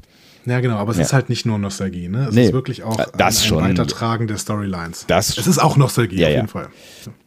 Der Red Alert war es auf jeden Fall, aber das davor äh, in keinster Weise. Also, Ja. oder äh, im, im besten Fall beides. So, ne? Genau, ja. So, Abendessen. Bevor Picard zum Tisch kommt, versucht er noch vergeblich Rios zu rufen. Eventuell braucht er ein neues Schiff. Ist dann klar. ne? Ähm, und es gibt zwar einen Spaceport in der Nähe, aber wenige unabhängige Kap Kapitäne und Kestra schlägt dann Captain Rupert Crandall vor. Der wäre immerhin schon äh, zwischen Kronos und Tykens Rift gewesen. Dann hau mal raus. Äh, Kronos ist. Ja. Kennst du, ne? Ja, schon mal gehört. Ich dachte, du, du, du erklärst mir jetzt, wer der Typ ist. Ja, ich kann es dir nicht erklären, wer der Typ ist, aber wir müssen drüber, wir müssen uns über Spekulationen unterhalten. Okay. Ähm, also der behauptet, zu Tykens Rift gereist zu sein. Das ist eine Anomalie, die äh, in der TNG-Episode Night Terrors äh, auftaucht. Ähm, das ist die Episode mit einem der schlimmsten Special Effects ever. Ich weiß nicht, ob du dich daran erinnerst. Äh, die fliegende Troy. Oh nee, da erinnere ich mich gerade nicht dran. Die, die schwebt dann irgendwann, in, keine Ahnung. Also es, geht es geht in der Story so ein bisschen um, um Träume äh, und Sirtis fand diese Story auch ganz gut irgendwie, weil sie sagt, ja, ich bin äh, gr- griechischer Herkunft und äh, wenn man jetzt nicht äh, Freud ansetzt, finde ich eigentlich Traumdeutung relativ spannend so. Ähm, aber der Effekt, der da gezeigt wurde, da, da ist Sirtis irgendwie ganz, ganz schlimm durch die Luft geflogen. Und wegen diesem Effekt haben sich nachher alle von der Episode distanziert. Also es gibt da Zitate von Rick Berman, Michael Piller, Jonathan Frakes selber, aber auch Regisseur äh, Les Landau, die haben alle gesagt, oh Gott, was, was war das für ein schlimmer Effekt. Geil. Okay, muss ich mir mal nochmal angucken. Ja, aber Captain Crandall. Captain Crandall wird so oft genannt hier in dieser Episode und sein Schiff wird benannt, die Inside Straight. Mhm. Ähm, das wäre doch viel, viel zu viel Name-Dropping, wenn der nicht mehr auftaucht, oder? Ich hätte ja tatsächlich gedacht, dass er auftauchen wird, weil äh, dies, ich hatte mir gedacht, dass die Story so weitergeht, dass Rios nicht ähm, äh, äh zu, nach Nepente fliegen kann, weil er den, äh, weil er Narek nicht los wird und dann halt äh, Picard nicht in Gefahr bringen will und dann irgendwann Picard zukommen lässt, wie auch immer. Alter, sorg für dich selbst. Äh, ich komme ja nicht weg. Ich habe diese, diese Fliege am Arsch und ich muss erstmal irgendwie gucken, dass ich den loswerde und mache irgendeine Täuschungsaktion.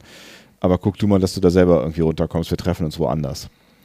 Und dann hätte ich gedacht, äh, geht es vielleicht äh, weiter mit neuem Schiff. So, aber es kam ja dann anders. Das heißt, du hast völlig recht. Ich habe da hinterher nicht mehr darüber nachgedacht, aber du hast völlig recht. Äh, dieses Name-Dropping ohne Sinn. Ähm, müsste er eigentlich irgendeinen haben. Gucken wir erstmal diese ähm, Szene zu Ende und dann müssen wir am Ende nochmal kurz drüber reden. Ja. Äh, äh, Riker stellt erstmal die wichtigsten Fragen, aber wenn ihr ein Schiff dann habt, woher, woher wollt ihr, wohin wollt ihr denn überhaupt gehen? Ne? Ja. Und Soji sagt dann nach Hause. Denn sie hat ja gerade gelernt, ähm, dass es wichtig ist, ein Zuhause zu haben. Denn äh, das war eine Geschichte, ähm, die Troy ihr quasi über Thaddeus erzählt hat. Ja. Ne? Genau, der hat ja quasi sein Zuhause mehr oder weniger erfunden, hast du eben schon gesagt. Und dann sind sie ja dann, als er krank wurde, äh, nach Nepente gegangen, damit er ein Zuhause hat quasi. Genau, und das ist ja wirklich ein schönes Zuhause. Ja. An Andani war, glaube ich, das Stichwort, was äh, er für Zuhause immer genannt hat. Ne? Und dann ist es ja auch wieder, ne, das passt ja dann auch zu der Bedeutung irgendwie, ne, das, das äh, was war es, irgendwie angstfreier Raum und so weiter. Ne? Also das ist ja quasi doppeldeutig für, für, den, für äh, den Sohn und auch für Picard gilt diese Bedeutung. Ja, ja ne? Das heißt keine Trauer, ne? Ach so, keine Trauer, ja, okay. Ja. Also eher, vielleicht eher was für ähm, Will und äh, Troy. Ja. Gut. Ähm, sie will dann erstmal nicht sagen, was sie, Sarah, äh, was sie Nara gesagt hat, weil sie natürlich immer noch misstrauisch ist. Ja. Picard redet ihr dann äh, ins Gewissen, genau wie er Data überzeugen würde, dass er nicht lügt, anhand von Tells, sie erste Folge, ne? und sagt so, ja, guck doch meine Augen und guck mal, sind die Pupillen sind gar nicht erweitert und hör auf meinen Herzschlag und so. Ne? Also ich finde, das war ein kleiner Callback auf die erste Folge, wo sie sich über Poker-Tells unterhalten, die beiden. Mhm. Ne? Ähm, Riker informiert dann Sochi auch, ja, ich kenne Picard seit 35 Jahren. So. Ja. Und alle gucken ihn an, so, ja, ja komm, völlig on. unwichtig. Ja. So. Aber, Aber er hat recht. Schöner Moment. Er hat recht, ne? Ja. Ja, ähm, das ist, Farpoint ist ungefähr 35 Jahre her, tatsächlich. Also in der Serie. Ne? Ähm, aber auch real eigentlich? Wann war der Mission Farpoint? Anfang 92, 91, keine Ahnung.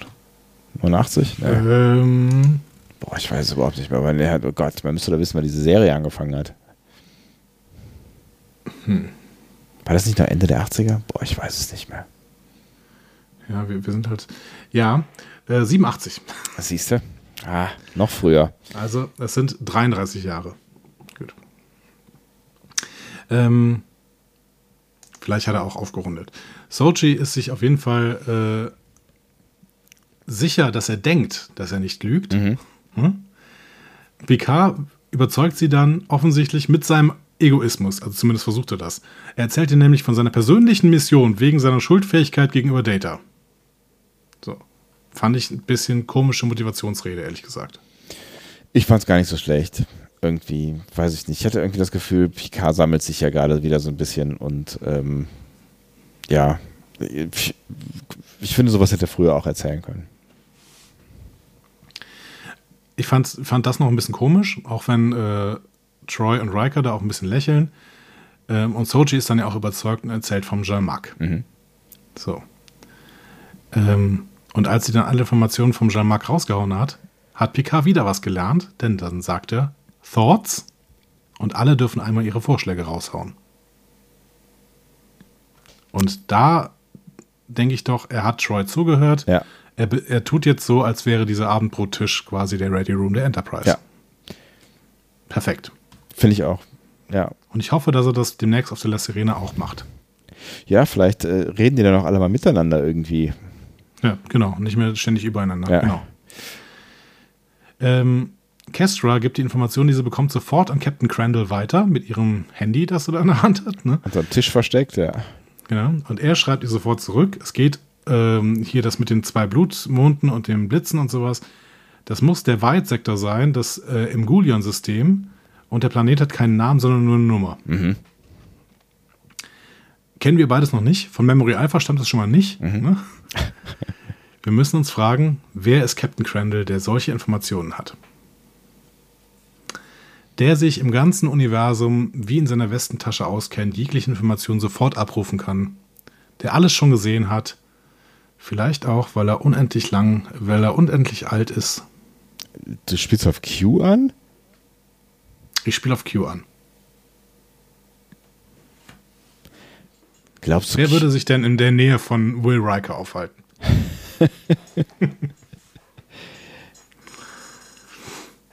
es gibt ja diesen Fake-Trailer zu ähm, Meine kleine Farm quasi, ne, mit den, äh, mit äh, Mein kleines Haus auf eine Pente.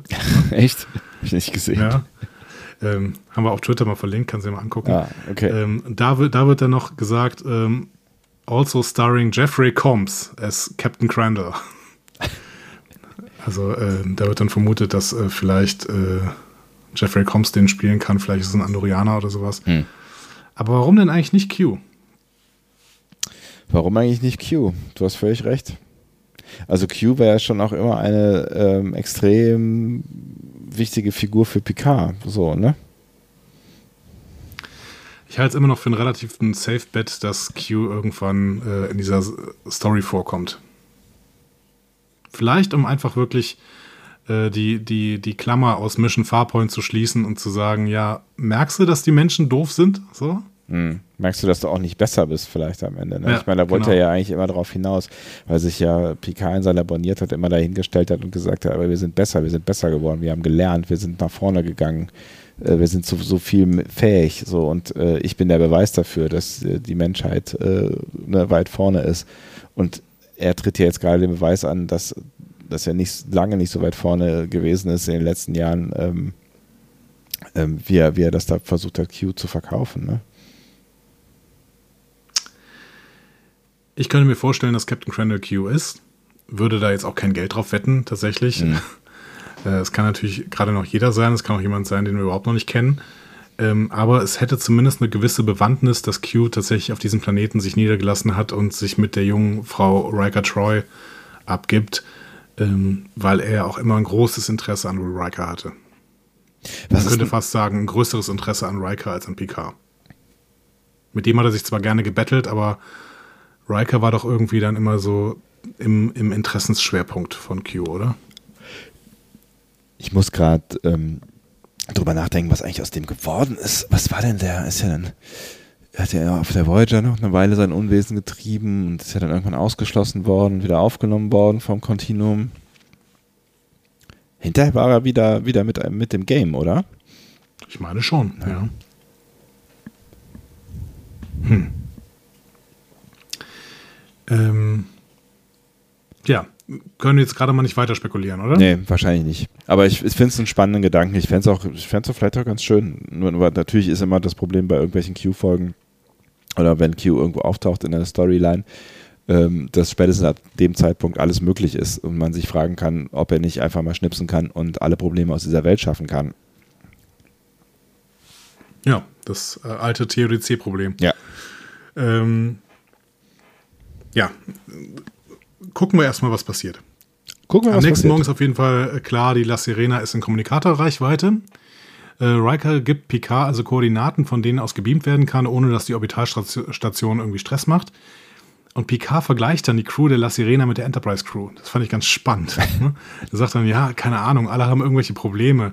Ähm, Wir haben alle mehr Probleme als, äh, als, als äh, ihr alle zusammen, so, ne? Genau. Ähm, aber er sagt dann auch schon richtig, wer bin ich denn, um darüber zu urteilen? Offensichtlich habe ich ja selber ziemlich viele Probleme. Ja. So. Ähm, Und Picard fragt Riker dann, ob er auch nochmal aufbrechen würde. Sie sitzen da so schön an dem See Ja. ne, und halten sich im Arm. Ja, der, der, der riesige fragt. Riker hat den winzigen Picard äh, in der Hand, im Arm quasi, ja.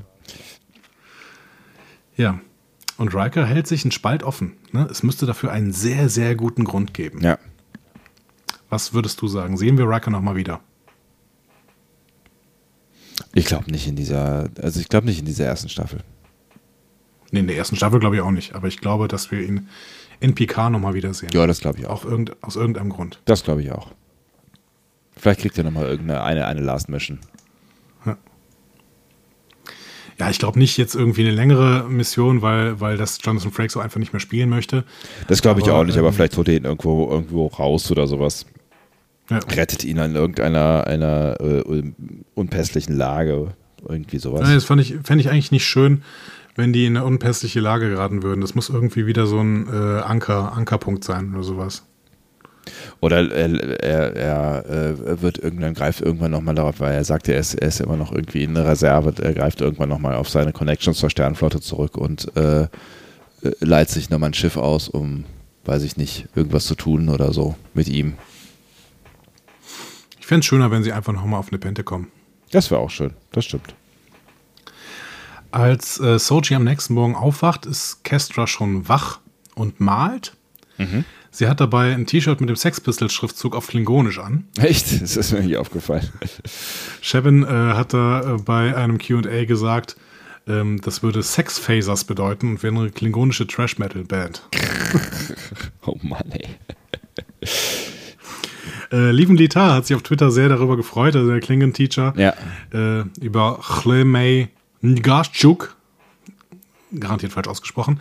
Lieven Litar sagt aber, dass es ein bisschen falsch gebildet ist. Da wäre irgendwie ein Nomen als Verb gebildet, keine Ahnung. So, Wenn es einer weiß, dann er. exakt. Ähm, Soji und Kestra haben dann einen sehr schönen Moment, in dem Kestra Soji sagt, dass sie auch eine große Sache verarbeiten musste. Und sie empfiehlt dann Soji die Hilfe von Picard, weil ihr haben ja Mama und Papa geholfen und ähm, Soji hat niemanden, der diese Rolle genau spielen kann als äh, Picard. Soji Ja. sagt dann, nee, Picard habe ich aber auch nicht. Und aber noch, noch, was ich noch wichtiger finde, ist, dass Kestra in dem Moment ja auch sagt, und das ist relativ äh, weit gedacht für eine, weiß ich nicht, was ist sie, 14-, 15-Jährige oder wie auch immer. Picard hat ja auch niemanden. Ne? Also, er hat niemanden, du hast niemanden, ihr könntet doch euch haben. So. Ja. Ja, ja. Fand ja ich, fand das ich, ist eine, eine ganz, ganz tolle Figur, diese Kestra. Ja. Fand ich, fand ich aber auch ganz schön, also dass sie dann vielleicht auch möglicherweise geschnitten hat, d- irgendwie, der ist einsam, also dass sie, dass sie mitbekommen hat, ähm, da ist, da ist irgendwie was schiefgelaufen in seinem Leben und da ist vielleicht auch eine ganze Menge schiefgelaufen und er ist auch Ja. ohne, ohne Kurs unterwegs und ohne, ohne Menschen an seiner Seite. Und bei der großen Verabschiedungsszene zwischen Picard, Riker und Troy schenkt Kestra Soji dann auch den alten Kompass von Captain Crandall. Der kaputt ist, Klammer auf, Klammer zu. Genau. Möglicherweise, vielleicht ist er auch ein, funktioniert er einfach auf dieser Welt nicht, ne? Könnte ja auch sein. Oder es ist irgendein Tracking-Device da drin, Alles ist möglich. mit dem Captain Crandall immer wusste, wo Kestra ist. Weil er zur Not dann eingreifen könnte. Weil er sich vorgenommen hat, dass äh, nicht noch ein Kind von äh, Riker äh, Troys sterben wird. Ja. Möglich. Ich glaube, dieser Kompass äh, ist der, der Tschechow-sche Kompass. Also da passiert noch irgendwas mit. das ist kein reines Erinnerungsstück. Ja, du hast ja recht. Also ne, ich habe ja auch die ganze Zeit gedacht, weil der, der Captain so oft da da erwähnt wird, wird er noch eine Rolle in der Folge spielen. Habe da auch gar nicht mehr drüber nachgedacht, weil er ja dann keiner gespielt hat. Aber ähm, das ist schon auffällig. Also aus irgendeinem Grund, wenn sie ihn da so groß gemacht haben, da wird noch irgendwas mit passieren. Da hast du völlig mit recht. Und Ja. der Kompass war völlig überflüssig. Das habe ich nämlich auch am Ende gedacht. Hä, was soll denn das eigentlich? Also der hatte ja, der hat ja nur eine, eine, eine, kurze Rolle am Anfang gespielt und steht jetzt nicht irgendwie als Symbol der Freundschaft so groß oder ne? Also es war jetzt nicht so, als hätten sie die ganze Zeit mit dem Kompass rumgespielt oder was auch immer. Ne? Also Ja. ja, da, wird- da wird noch irgendwas mit passieren. Du hast recht. Gut. Und das ist das Ende der Geschichte. Das ist das Ende der Geschichte. Ziehen wir ein Fazit? Warum eigentlich nicht? Das machen wir doch häufig am Ende solcher, solcher Folgen. ich fange mal an, ja? Ja, bitte. Ähm, abseits dieses Geschehens auf dem Kubus. Ich finde, das ist so eine Beschäftigung mit Heimatwelten und mit Vertrauen, dass wir in unserer Umwelt sitzen und in die Menschen in unserem Leben. Letztendlich geht es da nicht darum, was echt ist, es ist alles echt, sondern es geht um Vertrauen irgendwie. Mhm. Und ich finde, wir haben in der Vorbereitung auf BK über The Best of Both Worlds und Family gesprochen. Mhm. Und jetzt haben wir hier die Kombination aus The Impossible Box und Nepente und das ist wie The Best of, of Both Worlds und Family. Mhm. Wir haben hier einen total beschädigten Picard, der nochmal zur Ruhe kommen muss, der eine Bestandsaufnahme seiner Erfahrungen machen muss, die in den letzten drei Wochen passiert sind, der gleichzeitig zum Endspiel aufholt, denn das wird uns in den nächsten drei Folgen, glaube ich, erwarten. Ja. Ähm, der jetzt gestärkt nochmal zu seiner Crew zurückkommen kann und der hier wirklich nochmal kalibriert wird. Hier wird gesagt, Picard, wer bist du eigentlich? Ja. Ich halte Kestra für vielleicht den besten Kindercharakter, den jemals Star Trek gezeichnet hat. Großartig, wirklich. Ich bin total begeistert von der und ich hoffe, dass wir sie nochmal wiedersehen. Und tatsächlich auch auf der La Sirena hat es mir gefallen. Ne? Also mhm. neben den ganzen, neben den ganzen warmen äh, Momenten auf Nepente, wir haben das ewig schon besprochen und ich finde, ich finde äh, wirklich, ich hätte der Episode jetzt schon 100.000 Sterne gegeben, weil, weil Troy und Riker hier in einer Manier zurückgebracht werden, die perfekt ist. Aber auch auf der La Sirena hat es mir gefallen. Ja. Alison Pill, finde ich wirklich, ist eine überragende Schauspielerin in diesem Cast, macht das hier grandios, wie sie diese Zerrissenheit spielt. Und da passt auch, ich finde, äh, bei der gesamten La Sirena-Story passt auch das Pacing. Das heißt, du hast hier wirklich eine gutes, gute, gute Geschwindigkeit, in der Sachen erzählt werden, in der es nachvollziehbar ist, was da passiert ist. Ähm, auf Nepente sowieso, aber auch auf De La Sirena. Allein der Kubus. Mal wieder. Mal wieder. Ist leider wieder ein Wermutstropfen, weil es so konstruiert wirkt und weil Narissa so eindimensional ist. Ja. Ähm, das ist jetzt nicht total schlimm. Ja, doch, aber eigentlich dieser U, dieser U-Tod, der ist schon schlimm und Narissas Zeichnung ist auch wirklich schlimm. Das, das gefällt mir gar nicht. Das ist echt schade, weil diese Episode ansonsten so herausragend äh, war. Und deswegen war es mir auch ein Anliegen, die Episode genau so zu erzählen, wie wir sie ja gerade erzählt haben. Ja. Dass wir erst das mit dem Borgkubus abhandeln und uns dann mit den beiden äh, besseren ähm, Handlungsfäden beschäftigen, damit wirklich das zurückbleibt, was diese Episode geleistet hat, nämlich eine überragende Charakterentwicklung bei Picard, bei Soji ähm, und das über eine Zeichnung von drei tollen Figuren, von denen wir zwei schon kannten und Kestra eben neu kennengelernt haben. Also ganz, ganz großartig. Wir merken hier ganz klar, das ist eine Serie, die keine Fortsetzung von TNG oder von Voyager ist, aber sie verbindet sich mit TNG und auch mit Voyager. Und zwar auf eine Art, eine, eine intelligente, eine inspirierende, eine, eine, lohnende Art und Weise. So, und das ähm, finde ich wirklich an dieser Episode ganz, ganz toll. Mein Daumen geht ganz nach oben. Außer wir haben halt dieses Problem mit You. So, alles, was er sagt, das stimmt, äh, stimmt auf jeden Fall. Ich kann dir da voll und ganz zustimmen in äh, deiner Analyse, auch in deiner Begeisterung. Auch die teile ich äh, absolut. Ähm, ich, ich finde, dass das Bemerkenswerte ist hier, dass ich so ein bisschen das Gefühl habe, dass wir vielleicht die Rolle Picard ein wenig vorverurteilt haben in den äh, Folgen davor oder ein bisschen vorschnell äh, verurteilt haben vielleicht. Ähm, weil man jetzt halt noch viel mehr merkt, dass es eine Reise ist, auf, auf die er sich begeben hat. Also eine Reise auch wieder zurück, raus aus dem, aus dem ähm, ja, aus, aus dem falschen Kurs, den er eingeschlagen hat äh, nach äh, der missglückten Rettungsaktion der Romulaner. Das sagt er ja auch nochmal ganz klar hier. Ja, aber verstehe ich nicht. Was haben wir denn falsch gemacht? Wir haben, wir haben noch ganz klar gesagt, dass das ein falscher Kurs ist. Und das erzählt uns die Serie jetzt hier auch nochmal. Nee, wir haben schon darüber diskutiert, irgendwie äh, darf man Picasso zeigen? Ist das okay, dass er irgendwie nicht gerade nicht genau weiß, was er, was er will? Und äh, ne, da wurde ja auch viel im Netz drüber diskutiert, über das Handeln von ja. ihm. Ist das, ist das noch der Picard, den wir kennen? Und jetzt ist halt ganz klar, nee, das ist nicht der Picard, den wir kennen und der sollte auch gar nicht niemals nie sein. So. Ja, nee.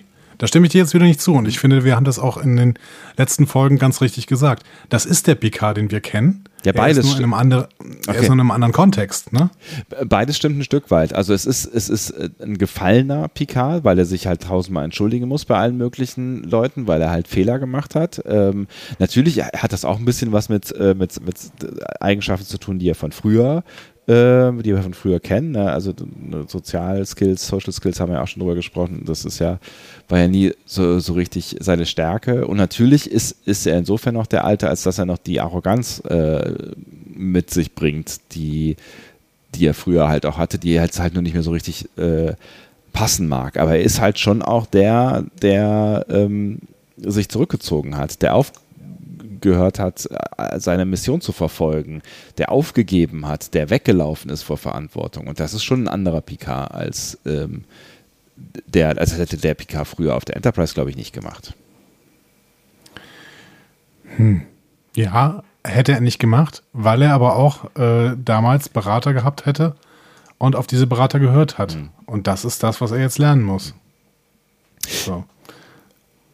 Ich finde, ich finde, das passt schon ganz gut. Und ich finde, dass wir das auch in den letzten Folgen ganz gut besprochen haben. Ich finde nicht, dass wir kritisiert haben, wie Picard hier gezeichnet wird, sondern uns äh, deutlich gemacht haben, dass der Picard, der hier gezeichnet, gezeichnet wird, eben der genau die Unzulänglichkeiten hat, das haben wir, glaube ich, mehrfach gesagt, die der damalige Picard auch hatte, nämlich die Unzulänglichkeiten im sozialen Bereich, womit er überhaupt nicht klarkommt. So. Und die ihn dann auch zu einem schwierigen, schwierigen Typen machen, der eben Versprechungen macht, die er nachher nicht einhalten kann, was ganz klar ein soziales Ding ist. ja, die, ja. Äh, der, der ähm, Auch ja, das ist Immer natürlich auch eine, eine Überheblichkeit handelt. und so. Ne? Das Genau. ist so, naja. Oder mit einer Hybris, äh, auch da haben wir, die haben zwischendurch ja auch der, äh, der Sternenflotten-Admiralin so halb recht gegeben. Nicht, nicht in ihrem Impetus, dass man irgendwie die Romulaner nicht retten darf, weil man irgendwie rechten Bestrebungen innerhalb der Föderation nachgibt, sondern ähm, wir haben ihr recht gegeben, indem wir ges- äh, in dem Moment, wo sie gesagt hat, ja, das ist ein Hybris, was der PK hier versucht. Nein, ich, ich meine auch äh, eher so die Diskussionen, die geführt wurden und ich erinnere mich schon auch, dass du mich einmal gefragt hast, so darf man das denn eigentlich, äh, das war glaube ich noch irgendwie in den ersten drei Folgen oder so, darf man das denn eigentlich mit Picard machen? Äh, darf man ihn so zeigen? Darf man ihn so gebrochen zeigen? Darf man äh, einen, einen Picard zeigen, der sich andauernd entschuldigen äh, muss? äh, irgendwelche ich wollte Dinge? dich fragen, weil, Ja. du, weil du, weil, weil PK ja dein Held ist und was das mit dir macht. Das, das fand ich ganz spannend, ja. Ich finde, diese Folge tut auf jeden Fall äh, sehr viel für die, für die Figur Picard und die Reise, auf die er sich äh, begeben hat. Ich finde, diese Folge tut offensichtlich auch viel äh, für Patrick Stewart, weil ich finde, hier sehen wir ihn, das haben wir bei der letzten Folge schon äh, auch hervorgehoben, aber ich finde, hier merkt man noch, noch mal mehr, dass er wieder spielen will, kann, Ja. es tut, auf jeden Fall. Du, hast schon, du Ja. hast schon gesagt, es kann natürlich wirklich auch daran äh, liegen, dass er sich hier mit alten Freunden umgibt, mit Ja. denen er eben schon seit, seit 35 Jahren oder seit 33 Jahren zu tun hat irgendwie. Ja, ne? Ähm, wir, äh, wenn man mal den Instagram-Account von Isa Brion, Brions anguckt, dann sieht man, dass beim Dreh dieser Folge tatsächlich auch noch Besuch von früher da war, nämlich äh, Michael Dorn und Levar Burton. Ach echt? Die haben, die haben die da besucht, ne? Dann saßen die da alle zu, zu sechst quasi, Mhm. ne? Also Isa Brions mit den fünf alten TNG-Leuten. Geil. Ähm, ja, also ich glaube, dass Picard sich natürlich auch, der ist, der Mann ist fast 80, der fühlt sich natürlich dann irgendwann auch mal ein bisschen wohler, wenn er sich mit äh, gewohnten Menschen umgibt. Könnte ich mir gut vorstellen. Ne? Und vielleicht bilde ich es mir auch nur ein, aber ich finde, man merkt es dieser, dieser Folge an. Ich finde, er spielt ja wirklich wieder, wieder richtig gut, ähm, was, was jetzt nicht, nicht in jeder der letzten Folgen der Fall war. Und ähm, er, der hat wieder, er hat wieder Präsenz, er ist wieder da und äh, er spielt halt auch dieses Changieren zwischen, ähm, okay, ich merke gerade, eigentlich bin ich gegen eine Wand gelaufen und laufe gerade gegen mehr als eine Wand und diesen, dieser leichten, ich komme wieder zurück in meine alte Rolle oder ich bin wieder in meiner, also so dieses, dieses, dieses, dieser, dieser, dieser Wechsel, der immer mal wieder durchgreift, aber der dann vielleicht auch dann nicht immer ganz funktioniert. Äh, so, ich finde, er, er spielt es auf jeden Fall. Ich, ich, ich habe es ihm sehr abgekauft, also fast überall. Selbst diese kleine Ansprache am Essenstisch äh, an äh, Soji habe ich ihm irgendwie abgekauft. Und äh, ich finde auch, dass Isa Briones hier sehr gut spielt, tatsächlich. Also Ja. sie hat noch nicht so richtig viele Möglichkeiten gehabt, jetzt viel, viele verschiedenste Facetten von sich zu zeigen, aber ich finde, das ist eine, eine sehr starke Folge von ihr, ähm, wo sie auch endlich mal was tun darf, irgendwie, ne? Absolut. Ja. Ja. Also für mich tatsächlich im Moment äh, würde ich sagen, und ich, äh, ich, also Abzüge in der B-Note auf jeden Fall, was die, äh, was die Kubo-Story angeht, was Narissa angeht, hast du schon gesagt, äh, der, äh, der mehr oder weniger sinnlose Tod äh, von Yu, den Elnor hätte eigentlich verhindern können. Das ist, das ist schade. Was ich auch schade finde, ist, dass Rios hier gerade so ein bisschen verblendet durch die Welt läuft. Also das ja, kann, kann man wahrscheinlich jetzt am Ende nur durch irgendwie, er hat sich doch verliebt erklären, aber das hast du, hast du eben auch schon äh, gesagt, weil sonst fände ich es irgendwie ein bisschen schade, weil er mir verschlagener und, und, und äh, ja, Schlauer einfach. Ne? schlauer gezeigt wurde. Das finde ich schade. Mhm. Trotzdem ähm, bin ich geneigt äh, zu sagen, das ist eine der besten, wenn nicht vielleicht die beste Folge Picard war, die ich bisher gesehen habe. Und ich habe wirklich eine, eine große, große Freude gehabt mit äh, dieser Folge und der Entwicklung, die oder den Entwicklungen, die in dieser Folge angestoßen worden sind. Sie haben einen Lauf und jetzt müssen wir mal gucken, was in den nächsten drei Folgen äh, noch passiert. Das Endgame, das Discovery, ehrlich gesagt, da lagen nicht die Stärken von Discovery, sagen nee. wir mal. Nee, nur wirklich nicht. Und jetzt müssen wir mal gucken, ob Picard das besser hinkriegt. Ähm, in den letzten beiden Folgen ist ja Akiva Goldsman auf dem Regiestuhl. Mal sehen. Mal sehen. Sagen wir einfach jetzt mal so. Ja. Ansonsten genau. übrigens, ne, wir hatten, wir hatten irgendwie gesagt, äh, Regie, ähm, hier und da ein paar Auffälligkeiten. Ich finde, bis, bis auf so ein paar Versuche sehr klassisch, aber sehr gut gelöst. Ne? Ja, ja, ja, alles gut. Ja, alles super. So. Bis auf die paar Lensflares am Anfang, aber auch die war nicht so schlimm. Ja. Der Daumen geht hoch. Daumen geht auf jeden Fall hoch. Ähm, und ja, ich freue mich sehr. Ich, also ich, ich bin, bin wieder, ich hatte wirklich, äh, was diese Folge 5 angeht, die hat mich ganz schön runtergerissen, aber jetzt, äh, ich, ich bin wieder, ich bin wieder auf Kurs, würde ich sagen. Es war schön, wenn wir zwischendurch einen Tiefpunkt haben und an, insgesamt uns diese äh, Serie aber großen Spaß bereitet. Wie gesagt, ich habe ein bisschen Angst vom Endgame, aber wir werden mal sehen. Die nächsten drei Folgen wird uns ganz, werden uns ganz klar zeigen, ob auch die neue, äh, ne, das neue Produktionsteam sowas hinbekommen kann. Und äh, ihr so?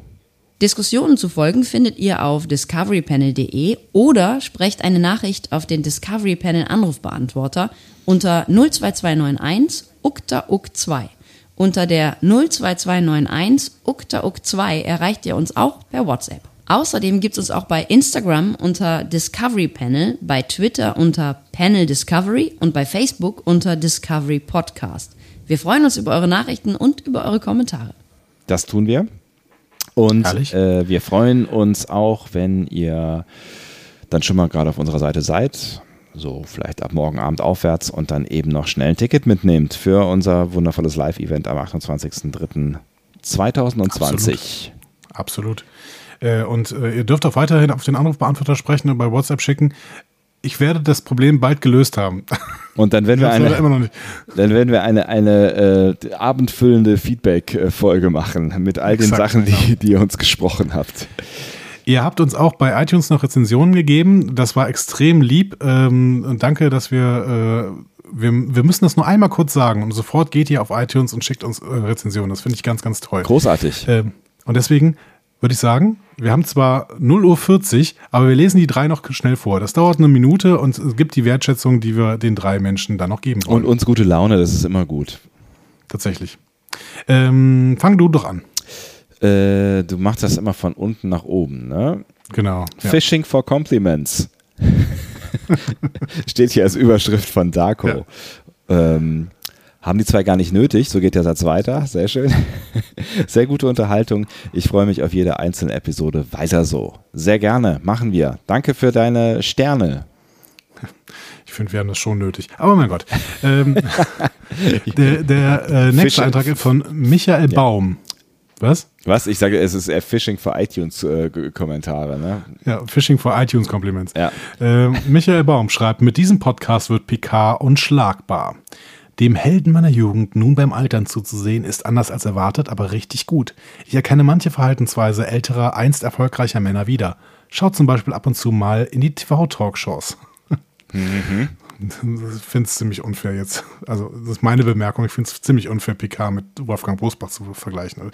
So ist das also mit den Helden. Auch sie werden alt und andere gar wie Alltagshelden selbst. Fragezeichen müssen ran und die Welt ein wenig besser machen, so gut es eben geht. Dieser Podcast leistet einen großartigen Beitrag, die gute Serie mit Hintergründen, Hinweisen, Diskussionen stark aufzurunden. Vielen herzlichen Dank. Und vielen Dank dafür, Michael, lieber Michael, dass du uns sowas Nettes schreibst. Äh, ja, da schließe ich mich gerne auch an und ähm, lese noch den dritten im Bunde vor. Jackie, die zweite vielleicht. The Second. J Jakey. Jakey, oh, Jakey, das ist ein Y. Jakey D oder der zweite, uh, The Second, dann brauchen wir nicht gendern. Wie guten alten Freunden zuzuhören. Ich, Nerdfreunden. Oh, ja. Es ist sehr spät. Es ist sehr spät. Ich, überle ich, überlese einfach jedes zweite Wort, dann geht es schneller. Wie guten alten Nerdfreunden zuzuhören, müsste hier korrekterweise stehen. Tut's auch. Ich bin über diesen Podcast über einen äh, DLF, also Deutschlandfunk-Beitrag zu Star Trek PK aufmerksam geworden. Und mh, zu welchen denn? Eine Stunde was mit Medien oder was? Ja. Ja? Okay. Das ist der einzige, in dem wir vorkamen, oder? Ich, ich, ich, ich habe mich gerade gefragt, sind wir noch irgendwo vorgekommen, wo wir nichts von wissen? Das kann ja nicht sein, ne? Nein. Nein aufmerksam geworden und habe diesen wirklich lieben gelernt, also den Podcast. Ähm, nach, jedem neu, nach jeder neuen PK-Folge habe ich richtig mit Vorfreude auf die nächsten Tage dieses, äh, auf die nächsten Folge dieses Podcasts gewartet. Komm, ich schaff das noch, ich schaff das noch, ich schaff das noch. Komm, es sind noch drei Zeilen. Manchmal auch, um das Geschehene besser zu verarbeiten. Ich mag das Niveau, die Sticheleien, die unglaublichen Recherchen und zusätzlichen Hintergrundinfos und erwische mich immer wieder, wie ich selbst mitdiskutieren will. Top. Mittlerweile habe ich auch die älteren Folgen gehört, insbesondere zu DS9. Gerne mehr davon. Echt? Du hast die älteren Folgen alle gehört? Alter. Nein, er, er oder sie schreibt extra, mittlerweile habe ich auch ältere Folgen gehört. Ach so. Dein Gehirn hat daraus gemacht, ich habe die älteren Folgen gehört. Ich habe kurz Angst gehabt um deine Freizeit. Eieieiei. So, es ist gut, dass kein weiterer Kommentar da ist, den ich noch vorlesen muss, weil äh, meine Augen sind schon geschlossen. Läuft nicht mehr so gut. Läuft nicht mehr so gut. Gott sei Dank. Äh, ja. Dann versuchen wir jetzt noch schnell diese Folge irgendwie ins Netz zu bekommen. Ähm, Ach so, und, ja, das muss man ja äh, auch noch machen, genau. Das muss man auch noch machen. Ja. Oh Gott, ich habe ja auch noch gar keine, äh, gar keine Episodenbeschreibung geschrieben. Das mache ich jetzt noch schnell. Toll. Und ähm, ich, ich, äh, ich, du machst den ganzen anderen Quatsch? Ich mach den ganzen anderen Quatsch. Und ähm, warum reden wir da überhaupt drüber? Das sind Dinge, die wir eigentlich sonst nicht. immer tun. Wir sollten das Ding mal die wir sonst immer tun, ohne, ohne dass wir das, das jetzt noch irgendwie groß diskutieren müssen. Das ja, läuft es ist halt mitten in der Nacht. Wir, wir labern einfach nur noch Schwachsinn. Also seit dreieinhalb Stunden. Äh, gute Nacht, Menschen. Beziehungsweise euch einen schönen Tag. Alles Gute. Bis bald. Tschüss. Tschüss.